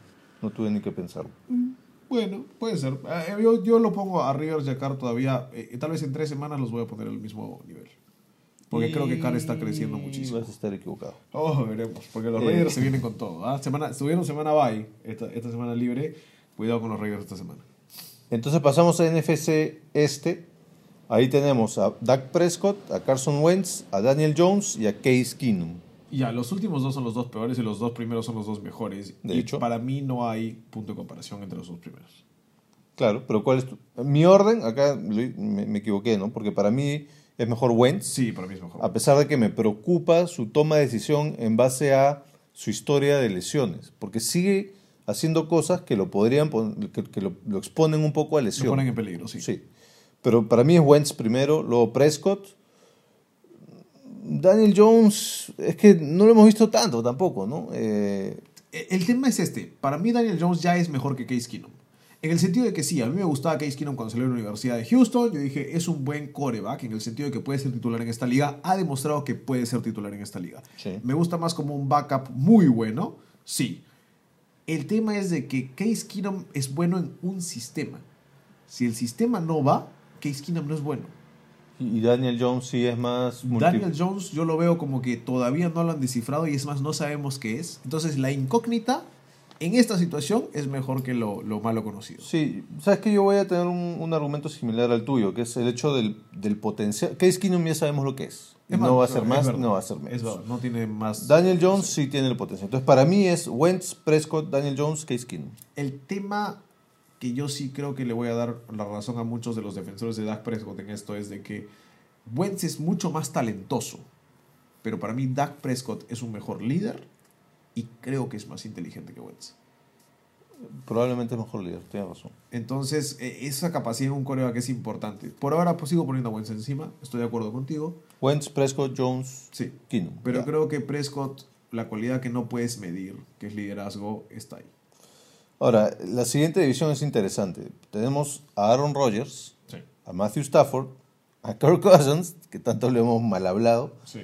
y a Mitch Trubisky. No, para mí el es Trubisky, eso no hay ni lugar a duda. Lo poco que he visto de Trubisky este año, porque se lesionó y todo, Claro. fue, fue garrafal. Y el sentido de que tengas un, core- un entrenador tan bueno como Matt Nagy, que te hace ver como si fueras la segunda avenida de Frank Tarkenton por momentos, eh, habla del entrenador. Claro. Pero no, para mí Trubisky es el peor, Aaron Rodgers es el mejor. Para mí eso no hay discusión. ¿Ya? ¿El medio? Stafford y Cousins. ahí tengo un problema. ¿Tú a quién pones primero? Ah, yo Stafford. Y A ni, Stafford, ni sí, siquiera lo dudo, sí. Yo no estoy tan seguro. El tema para mí es que tienen el mismo problema. Stafford sí, porque muchos decían, ah, es que no ha tenido buenos jugadores y todos los años que tuvo a Megatron encima. Claro, Calvin Johnson. O sea, yo pongo a cualquier otro coreback con Calvin Johnson al lado y me gana un Super Bowl, probablemente. En el sentido de que era, era increíble. Eh, sí, no tenía buenas líneas ofensivas. eh, en vez de conseguir tackles izquierdos, drafteaban tackles derechos. O sea, sí, pa- pa- para mí lo más importante, o sea, si tú quisieras evaluar a los quarterbacks en igualdad de condiciones, lo primero que tendrías que hacer es a todos darles una línea ofensiva Decente. decente. Eso es para mí lo principal, la línea ofensiva, más que corredores, más que receptores, ¿no? Este, entonces eso es un problema. Yo sí acá lo tengo claro. Rogers, Stafford, Cousins, Trubisky. Yo no estoy seguro todavía. Honestamente creo que talento de brazo, sí, Stafford es mejor que Cousins. Eh, creo que en precisión, Stafford es un poquito mejor que Cousins.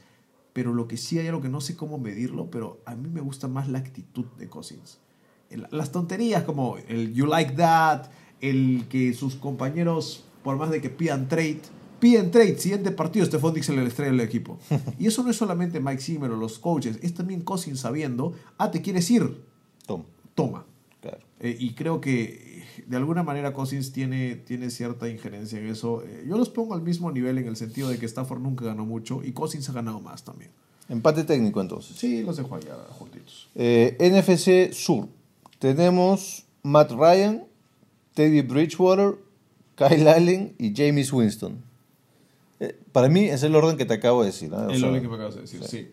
Ah, Porque Kyle Allen falta que demuestre para estar por encima de Bridgewater y porque Winston ya me, ya me demostró con, su, con la última semana que es el último. para mí el mejor que es Matt Ryan. Eso sí, ahí no hay discusión. Porque Teddy Bridgewater me falta que me muestre. Porque creo que es siempre más fácil entrar en un equipo que está armado. Obviamente. sí. Y ese equipo estaba ya armado para Drew Brees y tienes a, tal vez al mejor receptor de la liga, Michael Thomas, o el mejor corredor de rutas en la liga al menos, Michael Thomas. Y tienes a Camara y, y la línea ofensiva que tú me mencionabas eh, también que ha mejorado un montón. Sí. Creo que de ahí Sí, Winston es el peor. Creo que la toma de decisiones por lejos es la habilidad más importante de un quarterback. Él no la tiene. Bridgewater sobre Kyle Allen. Entonces tú tienes, bueno, igual que yo, estamos de acuerdo. Ra- eh, Matt Ryan, Bridgewater, Kyle Allen, James Winston. Sí, Listo. Última división. Eh, tenemos, ahí sí está complicado.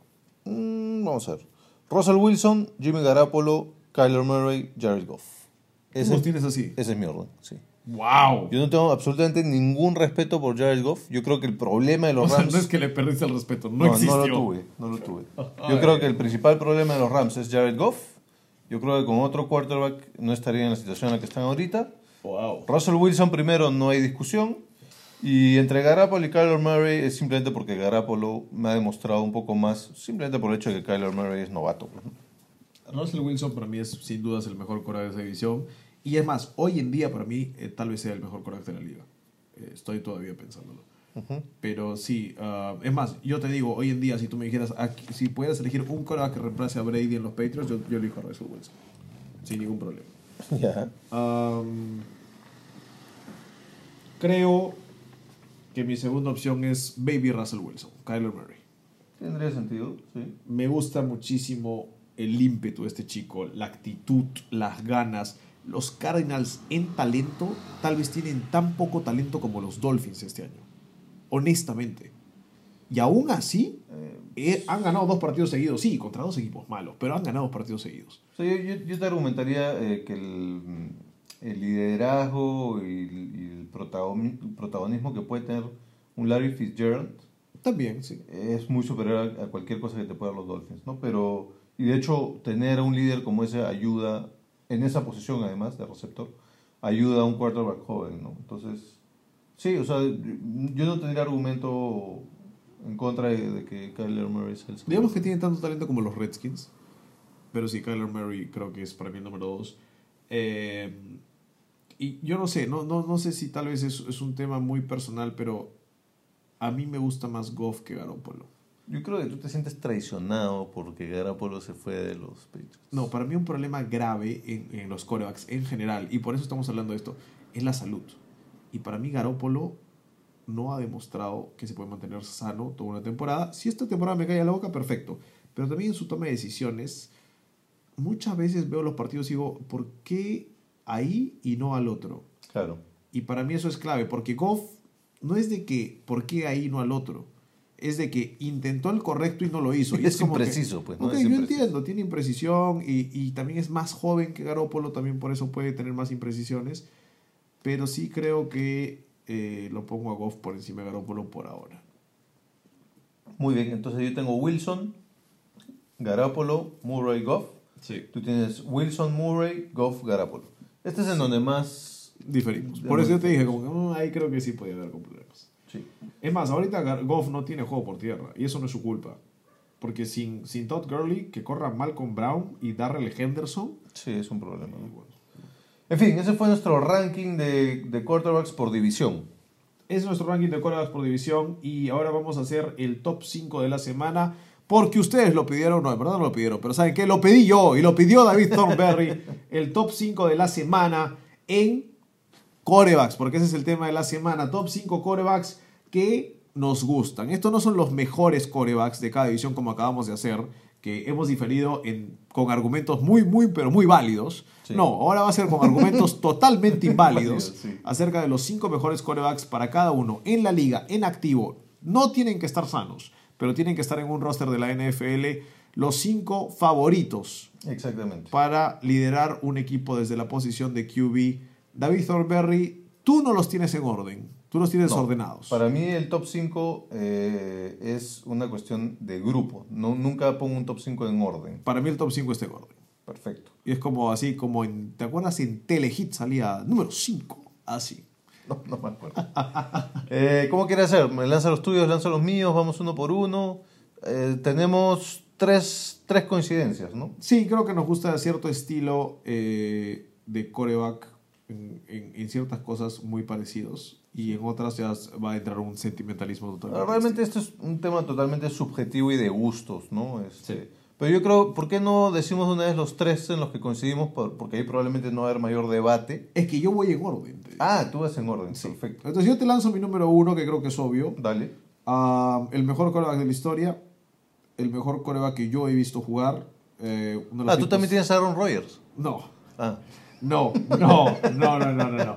Am, y creo que un tipo que lo que tiene, y creo que nunca he visto a nadie tener eso en, en toda mi vida, eh, en, en la historia de los deportes, sí lo he visto en otros deportes, es una ambición sobrenatural por ser el mejor. Eh, Y por no solo él ser el mejor, porque su equipo sea el mejor. Pocas veces he visto eso y creo que Tom Brady lo tiene en el sentido de que si le tienen que pagar menos plata, él está de acuerdo. Y si le tienen que traer el juego que tienen que traer, él está de acuerdo. Y si le ponen cualquier receptor, él está de acuerdo. Y si él tiene que entrenar los 12 meses del año, él está de acuerdo. Y creo que siempre esa ambición lo hace el mejor coreback de la liga. Porque siempre busca mejorar aún a los 40 y pico años. Y es la razón por la que sigue jugando.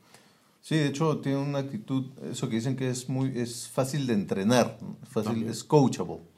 Y eso es básico, pues, ¿no? Más el tipo yo lo veo como un obsesivo del fútbol americano y eso es difícil encontrar, especialmente cuando ya ha jugado 20 años en la Claro, liga. claro.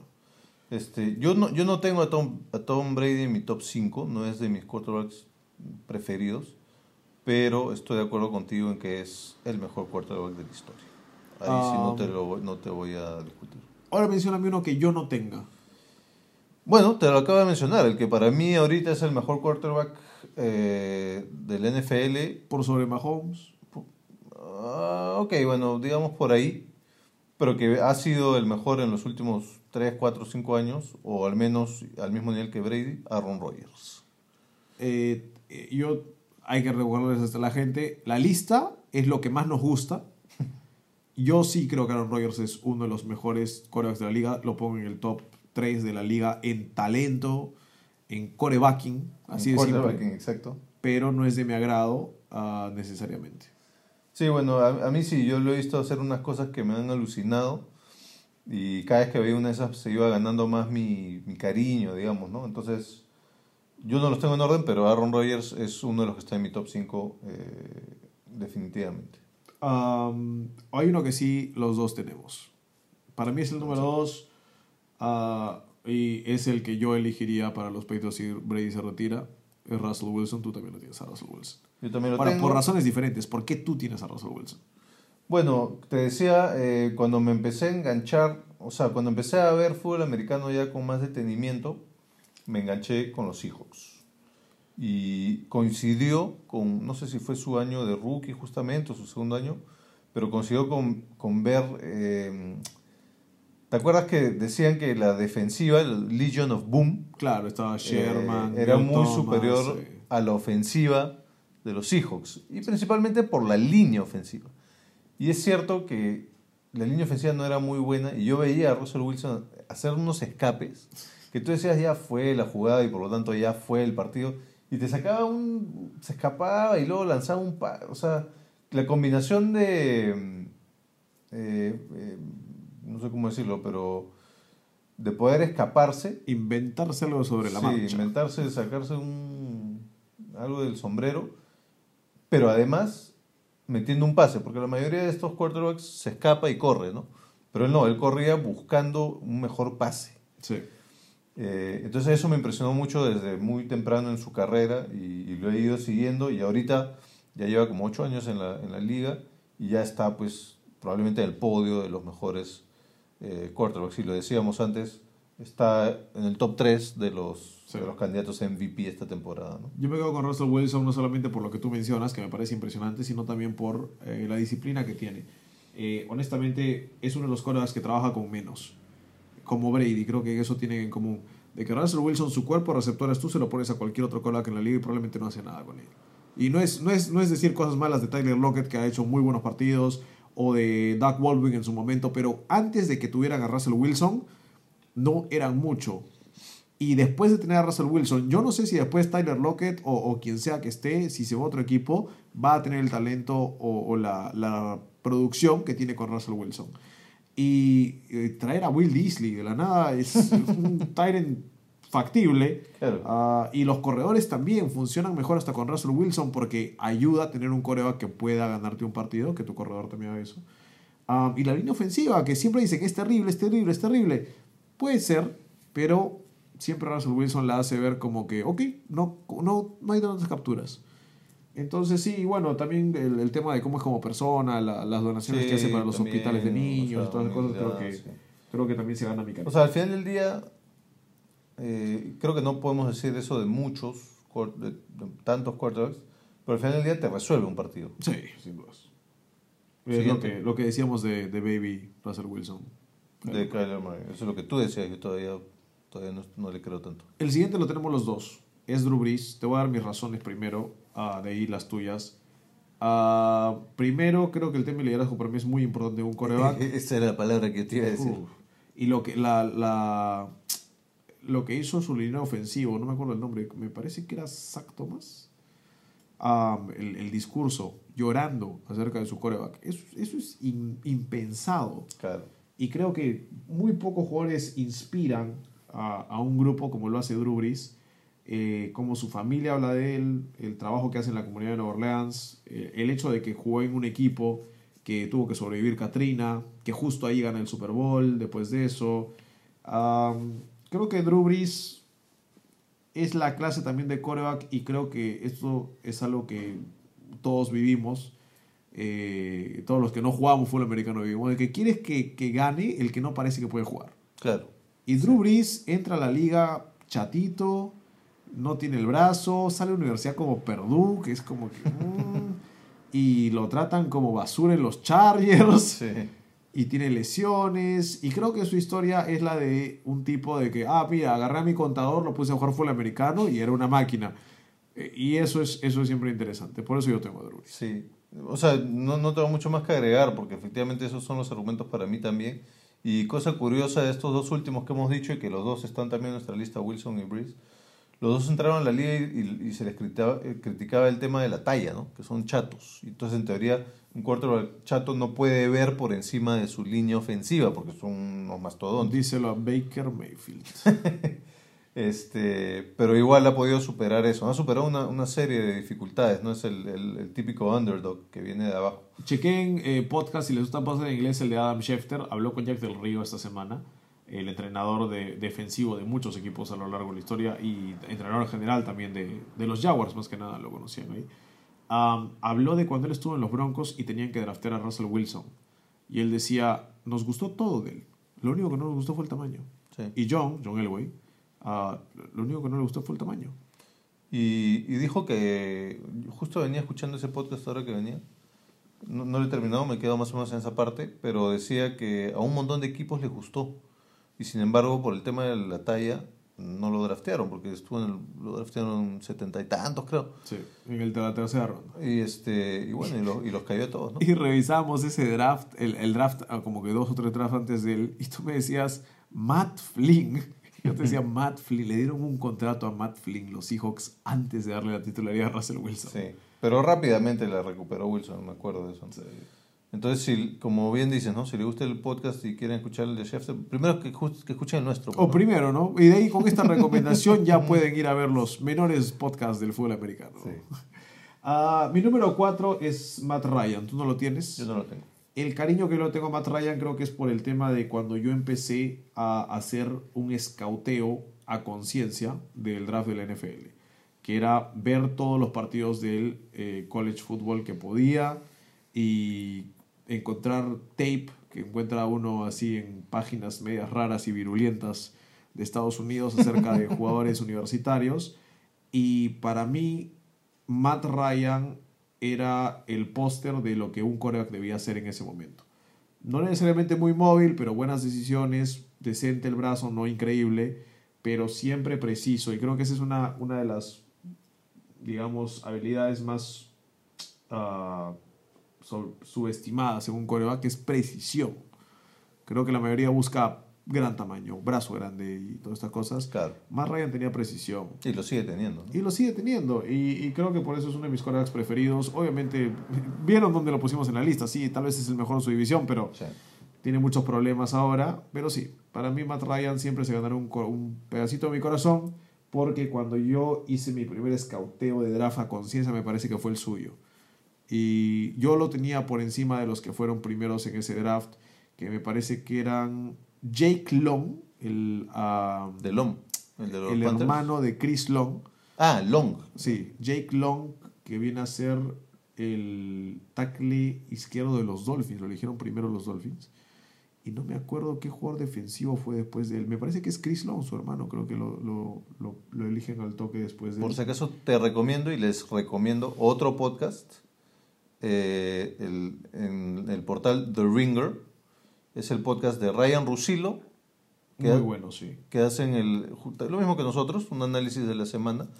Y justamente su invitado recurrente es Chris Long.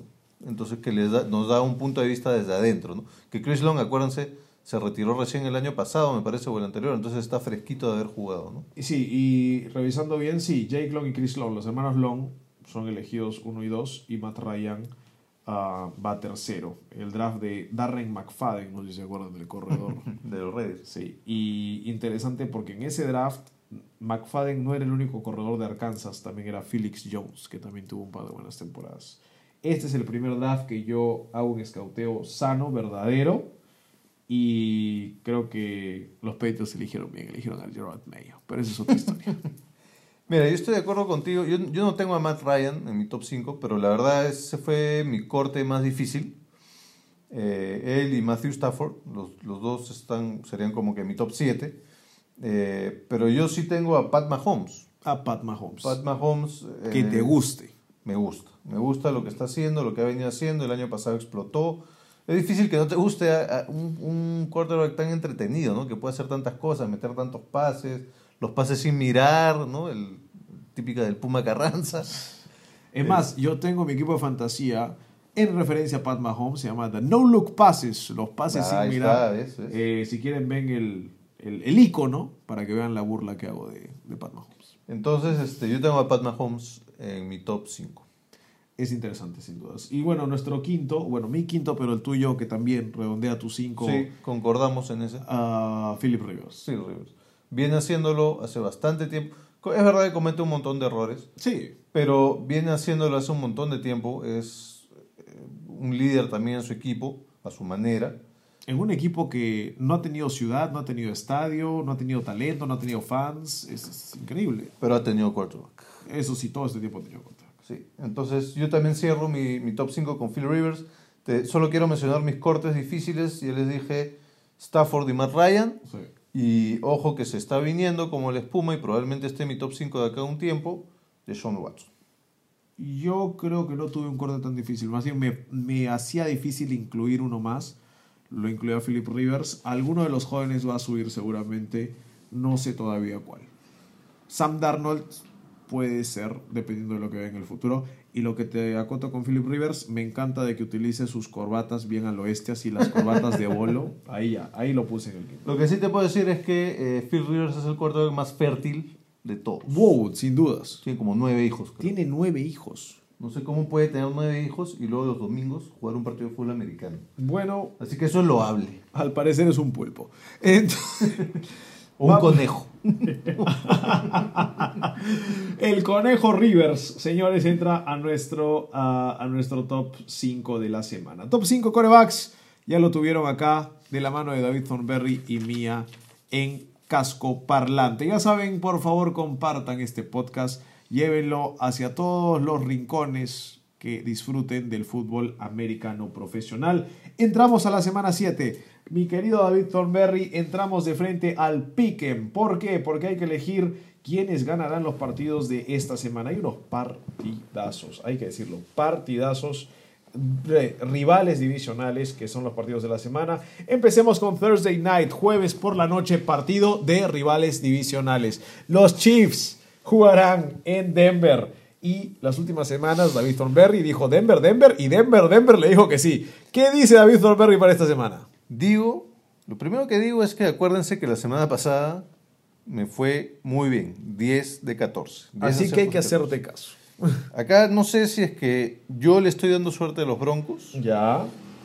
O ellos me están retribuyendo la confianza. Broncos 2 y 0 las últimas dos semanas, Chiefs 0-2 las últimas dos semanas. Sí. Mm, voy a hacer una cosa que no debería hacer. Ya. Ojo, ¿te acuerdas de Mahomes en la noche? Sí. Ya. No, eh, repíteme el dato, porque la vez pasada me, me- me hubiese sido... útil. Mahomes en la noche pierde sus partidos, al parecer. De día no. Es es un tema con el sol o hombre lobo o algo así le pasa. Mahomes está golpeado y están hablando de que quizás sería eh, inteligente de- descansar. O sea, está mal del tobillo. Sí. O sea, es que una lesión de tobillo, una esguince de tobillo, suele tomar unas dos a tres semanas de recuperación por lo menos. En la altura un poco más todavía, creo. Y bu- bueno, atletas de, de- de este nivel probablemente con la tecnología que tienen lo pueden hacer más rápido. Pero no lo están haciendo porque hay partidos complicados. Están esperando el momento estratégico probablemente para recuperarlo. Pero hay gente que está diciendo, ¿sabes qué? Recupéralo bien mejor. Lo más corta, pronto ¿no? posible. Sí, entonces, a- si bien no le tengo tanta fe a los Broncos, igual los Chiefs también tienen varias lesiones. Le voy a ir a los Broncos, pero esto creo que va a ser mi pick más arriesgado de la semana. Yo voy con los Chiefs ah, y te voy a dar la razón en una sola cosa. Para mí, la diferencia del partido va a ser Tyreek Hill. Los Broncos son una buena defensa, sí. Yo creo que nadie en los Broncos puede parar a Tyreek Hill. No importa si la pase lo lanza Mahomes o lo lanza...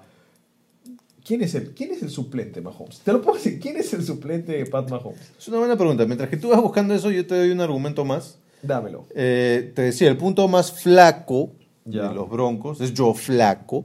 Eh, pero la defensiva de los Chiefs no es muy buena. Es una defensiva amigable para este tipo de quarterbacks. Para Entonces, el juego por tierra. No, Uy, sí, no, también. el no, por elijo los Chiefs. ¿Quién es el Si suplente? es que no juega Pat Mahomes, igual elijo a los Chiefs. Para mí es el mejor suplente de la liga. ¿Matt Moore? Matt Moore. Matt Moore nunca ha sido un buen titular, pero cada vez que ha sido suplente, su equipo por alguna razón lo necesitaba un partido, Matt Moore lo ganaba el partido. Eh, Metan a Matt Moore, no- no- normal, no hay problema. Es más, LeSean McCoy va a tener 200 yardas por tierra. No, tampoco, tampoco, pero va a tener un touchdown, sin dudas. yo me quedo con los Broncos. Sé que es arriesgado. mm, No, no le estoy metiendo tanto razonamiento. Algo me dice. No quiero seguir pensando en esto. Voy- me quedo con los Broncos. Perfecto. Pero no estoy seguro. Rams Falcons en Atlanta. Acá estoy recontra, recontra, recontra seguro. Si tuviese que apostar mi vida, lo apostaría en este partido. Los Rams no pierden cuatro seguidos. No. Y menos contra estos Falcons. ¿Los Rams vencen a los Falcons? Sí. Sí. Pero ya les voy a dar un dato interesante para las apuestas. Dolphins Bills en casa de los Bills. Los Bills han demostrado, se han, se han ganado nuestro respeto, ya lo decíamos, han demostrado que tienen una muy buena defensiva. Los Dolphins no han demostrado absolutamente nada. Más que un poco de magia. Fitzmagic es sub y baja, tiene un partido en el que te gana el partido, tiene otro partido en el que tiene 80 mil intercepciones. Creo que le toca el partido con las intercepciones. Le voy a los Bills. Le voy a los Bills también. Creo que hasta ahí estamos tranquilos. Jaguars Bengals en Cincinnati. Ya, esta es la rara. Está viendo el. El este, ¿Cuántos equipos empiezan 0 y 7? Esa es una. Es poco probable. Ahora, es así de malo los Bengals. Son así de malos, pero este estaba viendo su, su cronograma de partidos y no creo que ganen más de dos o tres partidos, pero si ganan dos o tres partidos, este lo tienen que ganar. Estando de local, estoy teniendo mucho sesgo hacia los locales en esta, en esta semana. Es que siempre al final de la temporada los locales empiezan a ganar ¿sí? más que los Entonces de repente tiene sentido lo que estoy haciendo. Eh, una vez más, acá no es tan sesudo mi razonamiento, pero me da la impresión que me tinca los Bengals. Le voy a los Bengals. ¡Uh! ¡Oh, oh, oh, oh! Yo no puedo ir a los Bengals porque tengo todavía cierta dignidad acerca de lo que pasó hace un par de semanas. Porque en verdad sí, eh, elegí a los Bengals dos semanas seguidas, me decepcionaron las dos. Pero lo que sí te dije la semana pasada, y tuve razón, es de que los Bengals pierden, pero pierden por poquito. Sí. Eh, y lo hicieron hasta con los, con los Ravens. Sí, Cubrieron de todo. hecho me hicieron perder una apuesta porque yo tenía Ravens menos 7.5 y ganaron por 7. Sí, había que tener cuidado con esa. Yo me quedo con los Jaguars, pero me parece que. Bueno, sí, me quedo con los Jaguars. Honestamente, esta defensa es muy, muy demasiado para Andy Dalton, en mi, en mi opinión, y van a estar tranquilos. Lions en casa con los Vikings. Vikings. Para mí los Vikings son, son superiores. Este, los Lions están haciendo un esfuerzo interesante, pero creo que los Vi- Vikings van a ganar. Yo me quedo con los Lions en casa. Me parece que si hay un buen entrenador que puede ayudar a que su equipo rebote después de lo que les pasó, es Matt Patricia. Ojo que Lions es una de las peores defensas por aire. Sí. Entonces Cousins va a tener un poco de espacio, Dix viene de una buena semana. Eh, ese es el principal motivo por el cual estoy apostando por los Vikings. ¿no? Yo creo que la afic- los aficionados de Detroit van a aparecer en el estadio, van a ir con todo, van a estar enojados. Cousins en ambiente hostil de visita no me gusta para nada.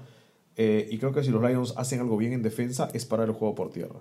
Van a parar a Dalvin Cook y van a decirle a Cousins, tú ganas el partido o lo gana Stafford. Y yo los tengo iguales, pero la diferencia creo que es para el de casa. Así que diferimos en eso. Sí. Raiders Packers en Green Bay. ¿Alguna duda? Yo le voy a ir a los Packers. Yo también. Eh, por más de que creo que el partido va a estar más cerrado de lo que muchos piensan. Sí. Ah, Texans Colts en Indianapolis. Este es muy interesante. Yo creo, decíamos, ¿no? Que los Texans eh, iban Este a es el partido más parejo de la semana y tal vez el partido de la semana. Sí. Ojo. Yo, ¿sabes qué? Yo le voy a ir a los Colts. Wow. En casa. Sí. Ah, creo que sí, la falta del tackle derecho de los Texans me hace pensar eso. Sí, me gusta de Sean Watson, pero creo que los Colts tienen la capacidad de correrle por encima a los Texans. Me quedo con, con los Colts también, eso sí vamos a estar de acuerdo. Ah, Cardinals Giants en Nueva York. Mm, Yo le voy a ir a los Cardinals. ¡Wow! Sí. Ok, yo amo a Carler Merry, creo que ya he profesado mi amor durante todo este podcast. Sí. Me quedo con los Giants. Eh, creo que los Giants en general tienen más talento. Y ojo que este es el duelo de los candidatos a novato del año ofensivo, ¿no? Daniel Para Jones ti. y Kyler Murray. El, el tema es que sí, probablemente elijan un coreback y esos son los dos mejores que han aparecido este año. Pero para mí hay mucho más talento en los receptores si hablamos de, de, de jugadores ofensivos. Los corredores todavía no los he visto muy bien, pero sí creo que lo de Terry McLaurin hasta ahora, muy buena temporada. Lo de Hollywood Brown, bastante impresionante. Me gustan más los receptores novatos que los corebacks eh, este año. Lo estaremos hablando en un par de semanas. Ah, 49ers Redskins en Washington. Tienen que perder en algún momento estos 49ers, ¿no? No puede ser, no puede ser esto. ¿Y tú crees que los Redskins de Keenum le van a ganar a los 49ers? Yo no lo sé. No, Pero no, te lo no, pregunto. No, creo eso. No, 49ers. 49ers me parece que se llevan este partido, especialmente. Creo que van a tener algunos que otros problemas. Los Redskins.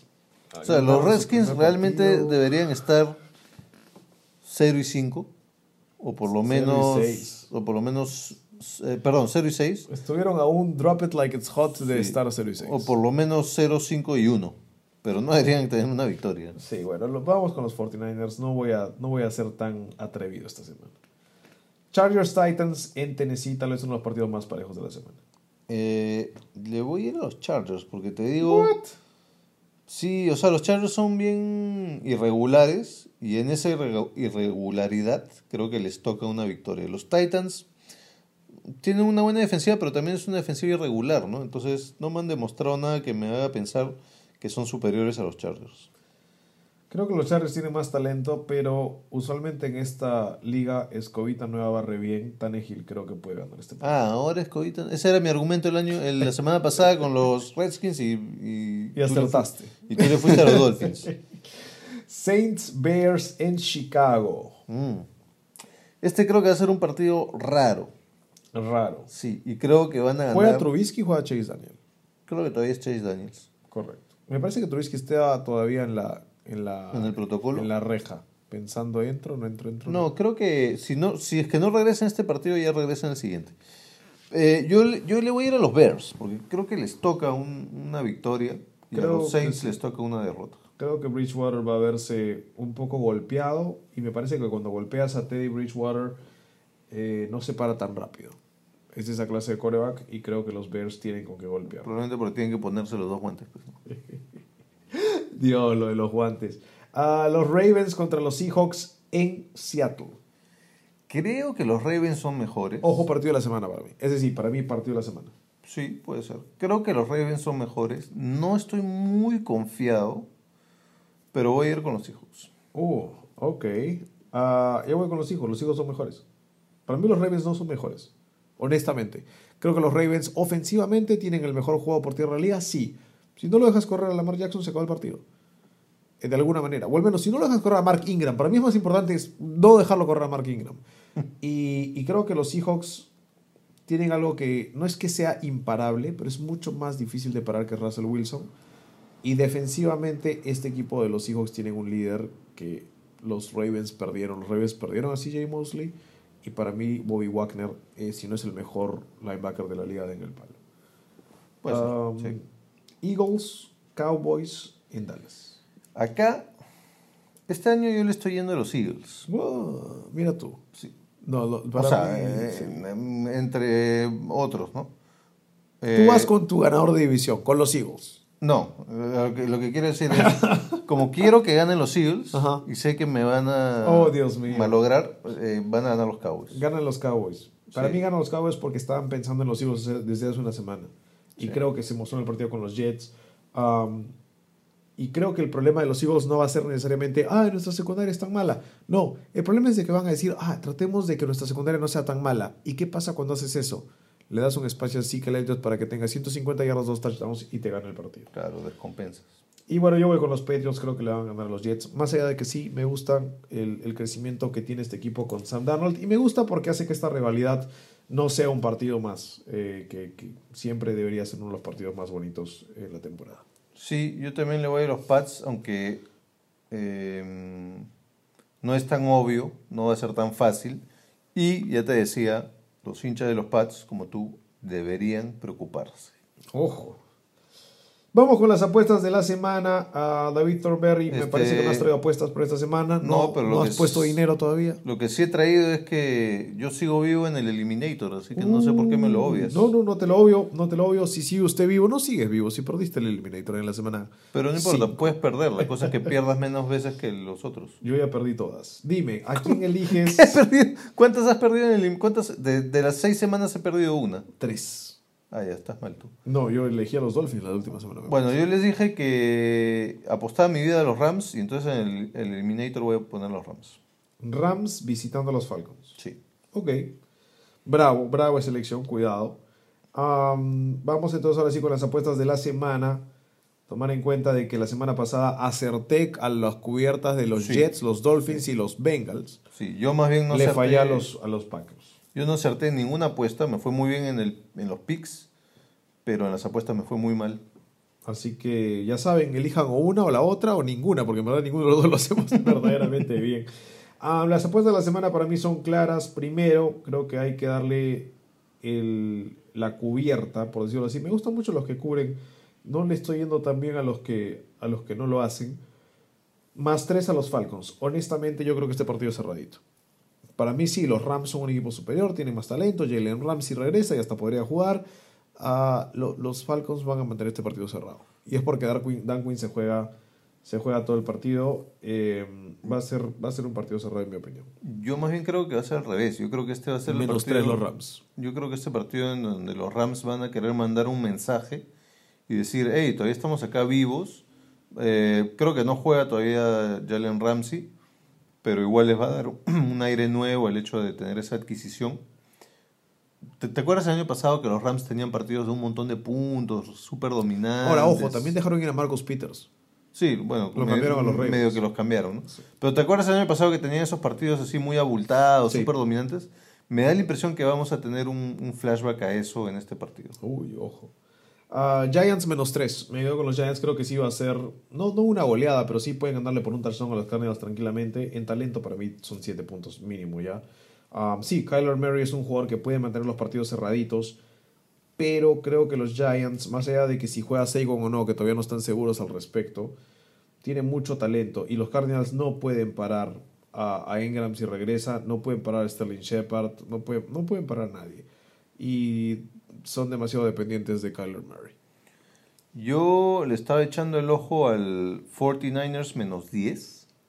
Si, los for- si la defensiva de los 49ers puede seguir haciendo lo que ha venido haciendo en las últimas semanas, en particular las dos últimas, le debería dar un montón de problemas a los Redskins. Creo que los van a subestimar a los Redskins y podría cubrir los Redskins. Ojo, ah, cuidado. Cubrir.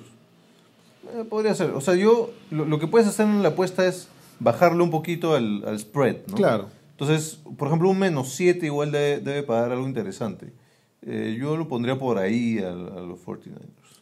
Bears menos 3. A mí me encanta el matchup de la defensa de los Bears contra los Saints. Creo que este equipo los Saints sí es superior en talento, pero los Saints de visita siempre van a tener problemas. Históricamente los tienen. Bridgewater en un lugar hostil lo va a tener. No me importa quién es el quarterback de los Bears, porque creo que los Bears mantienen el partido cerrado con eh, una buena defensa. Me parece que la defensa anota, si no una, dos veces. Y creo que los Bears vencen a los Saints por más de tres puntos. Ojalá, así habré acertado en el pick. Y hay un pick que no estoy totalmente seguro, lo estuve pensando muchísimo esta semana. Creo que los Dolphins cubren a los Bills. Claro, menos, menos 17 tengo yo. Tú, Menos 17. Para mí me es un tema. bastante, ¿no? Para mí es un tema de que Fitzmagic no lo he visto perder un partido por más de 17 puntos. ¿No lo has visto o no te En- acuerdas? En, mucho tiempo. no me acuerdo. No me No, acuerdo, busca- honestamente no me acuerdo. Este, por favor, cada vez que hacemos una referencia de ese tipo, ustedes revisen. Búsquenla, búsquenla, antes sí. que escucharnos y hacernos caso, revísenla, ¿ya? Pero sí, Eh, creo co- que. Cosa curiosa, yo pensé que yo me estaba yendo contra la corriente cuando elegí los Bengals y ellos están, están de favoritos. Sí, eh, bueno, en verdad los favoritos son los Jacksonville Jaguars, me parece por menos 3. Ah, sí, sí, sí, tienes razón, tienes razón. Pero los Bengals, o sea, para un partido en casa, así de esa manera, sí, tienen, tienen bastantes posibilidades. Lo que sí yo le doy el- la ventaja a los, a los Dolphins es de que los Bills no son un equipo que en verdad te gane por muchos puntos. Es más una defensiva férrea que un, y buen juego ataque. por tierra, ¿no? Sí. Entonces, bueno, vamos a ver.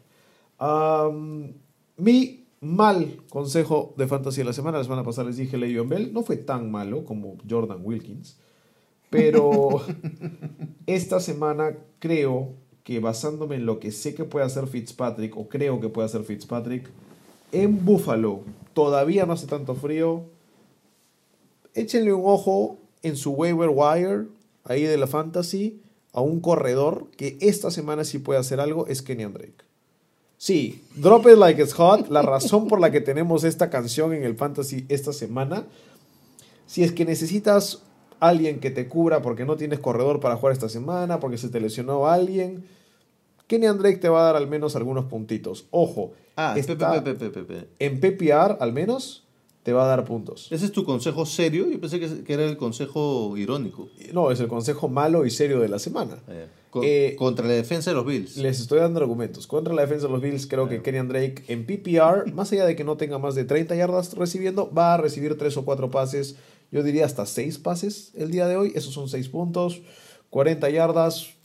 Démosle 10 puntos solo recepcionando pases. Me parece que hasta puede anotar un touchdown por tierra. 16 y unas 40 yardas más por tierra. Puede hacer 20 puntos Kenyan Drake tranquilamente esta semana. Cuidado. Creo que vas a seguir eh, bien con tu racha de malos consejos. Y creo que eventualmente este segmento se debería llamar realmente No, el consejo malo de fantasy. Y deberías es, tomarte en serio el consejo malo. Hay que tomar en cuenta algo. Si yo les digo cómo voy en mi fantasy, ustedes van a pensar que este loquito me está dando malos consejos. Sí, estoy invicto. Señores, estoy invicto eh, en, en seis semanas y, y- y con un equipo que muchos pensarían que me vería muy mal. Pero sí, hasta ahora, tranquilo. Primero y único invicto de la liga en la que me encuentro. 6 y 0. um, y a punto de conseguir a Saquon Barkley si todo sale bien. Y valgan verdades, estás invicto sin seguir tus propios consejos. ¿no? Ah, por supuesto. Eso no, no lo duden. Este, un, un dato rapidito, parece que eh, Ramsey, van a intentar de que Jalen Ramsey sí llegue a jugar en esta semana para los Rams. Vamos a ver si llega, ¿no? Eso sería, creo, O sea, el objetivo del equipo es que sí, van a intentar que sí. Bueno, de, de talento, aunque no, no entienda el, el esquema defensivo necesariamente, tú lo pones uno contra uno contra cualquiera y Jalen Ramsey tiene posibilidad de, de drenarlo y lo tendrían que poner uno contra uno contra Julio, contra Julio Jones. Claro, contra Julio Jones. sí. O contra Calvin Ridley, que también está jugando muy bien ese receptor. También, tienes razón. Lo que pasa es que como todos están enfocados en Julio Jones, por defecto Calvin Ridley ve más oportunidades, pues, ¿no? Y creo que la ofensiva de los Falcons no es el problema. No, es la defensiva, lo mencionábamos la semana pasada. La ofensiva de los Falcons está jugando muy bien, es Sí. verdad. O sea, Matt, Matt Ryan es un muy buen cuarto. Y Devonta Freeman ha vuelto a, a- en la última semana a mejorar lo que estaba haciendo. La línea ofensiva está jugando bien. Pero Dios mío, de él, esa defensa necesita algo. Sí, o sea, yo, yo te lo decía. eh, Yo te digo, el partido va a estar cerrado, en mi opinión, ¿no? porque, eh, porque los Rams no pueden correr el balón, al parecer. Y sí, de los receptores a mí me gusta Cooper Cup y el resto no. Bra- Sí, pues, Brandon no. Cooks para mí no es nada de lo que... O sea, es un decente segundo tercer receptor, ¿no? Pero sí. Señores, esos fueron los picks de la semana, las apuestas de la semana y por supuesto el mal consejo de fantasy de la semana. La próxima semana ya tenemos ideas para el top 5, mi querido Ethan Berry. ¿Estabas craneando algunas? ¿Las podemos anunciar o las estaremos anunciando el Ah, próximo? no, sí, o sea, yo no las anunciaría porque tengo en cartera varias opciones. Este, igual me gustaría que el- las dos personas que nos están escuchando de Por repente también opinen y, y- y propongan. Gracias, mamá. Señora, ¿cómo le da? Este, eh, pero no, ya este, decidiremos cuando se vaya acercando la cuando se vaya acercando la fecha cuál es el top 5 porque como te digo tenemos varios en cartera. Nos pasamos de tiempo el día de hoy y no nos dimos cuenta. Es que la NFL está increíble, David Thornberry. Y aquí en Casco Parlante, las cabezas parlantes dentro del casco, le siguen dando el resumen de la semana y lo que viene a pasar esta próxima semana. Ya saben, todos los partidos que pueden ver. Esta semana no hay partido en Londres. Desde la 1 de la tarde, 12 del mediodía todavía, porque no hay cambio todavía de horario en los Estados Unidos. Hasta el 3 de noviembre me parece que empieza el Daylight Savings Time eh, en, América del Norte. Ah, así que vean los partidos, una de la tarde, los partidos de Sunday Night, Monday Night y por supuesto el de esta noche, si lo están escuchando estos jueves en la mañana, Thursday Night. Esto fue todo con Casco Parlante, los dejamos con Drop It Like It's Hot, suelta la Kenyan Drake que nos vamos a la semana 7. Chau. Rare. I can exercise you. This could be your phys. Cheat on your man, man. That's how you get it. Killer with the B. I know killers in the street with the feel to make you feel like chinchilla in the heat. So don't try to run up on my ear talking all that raspy.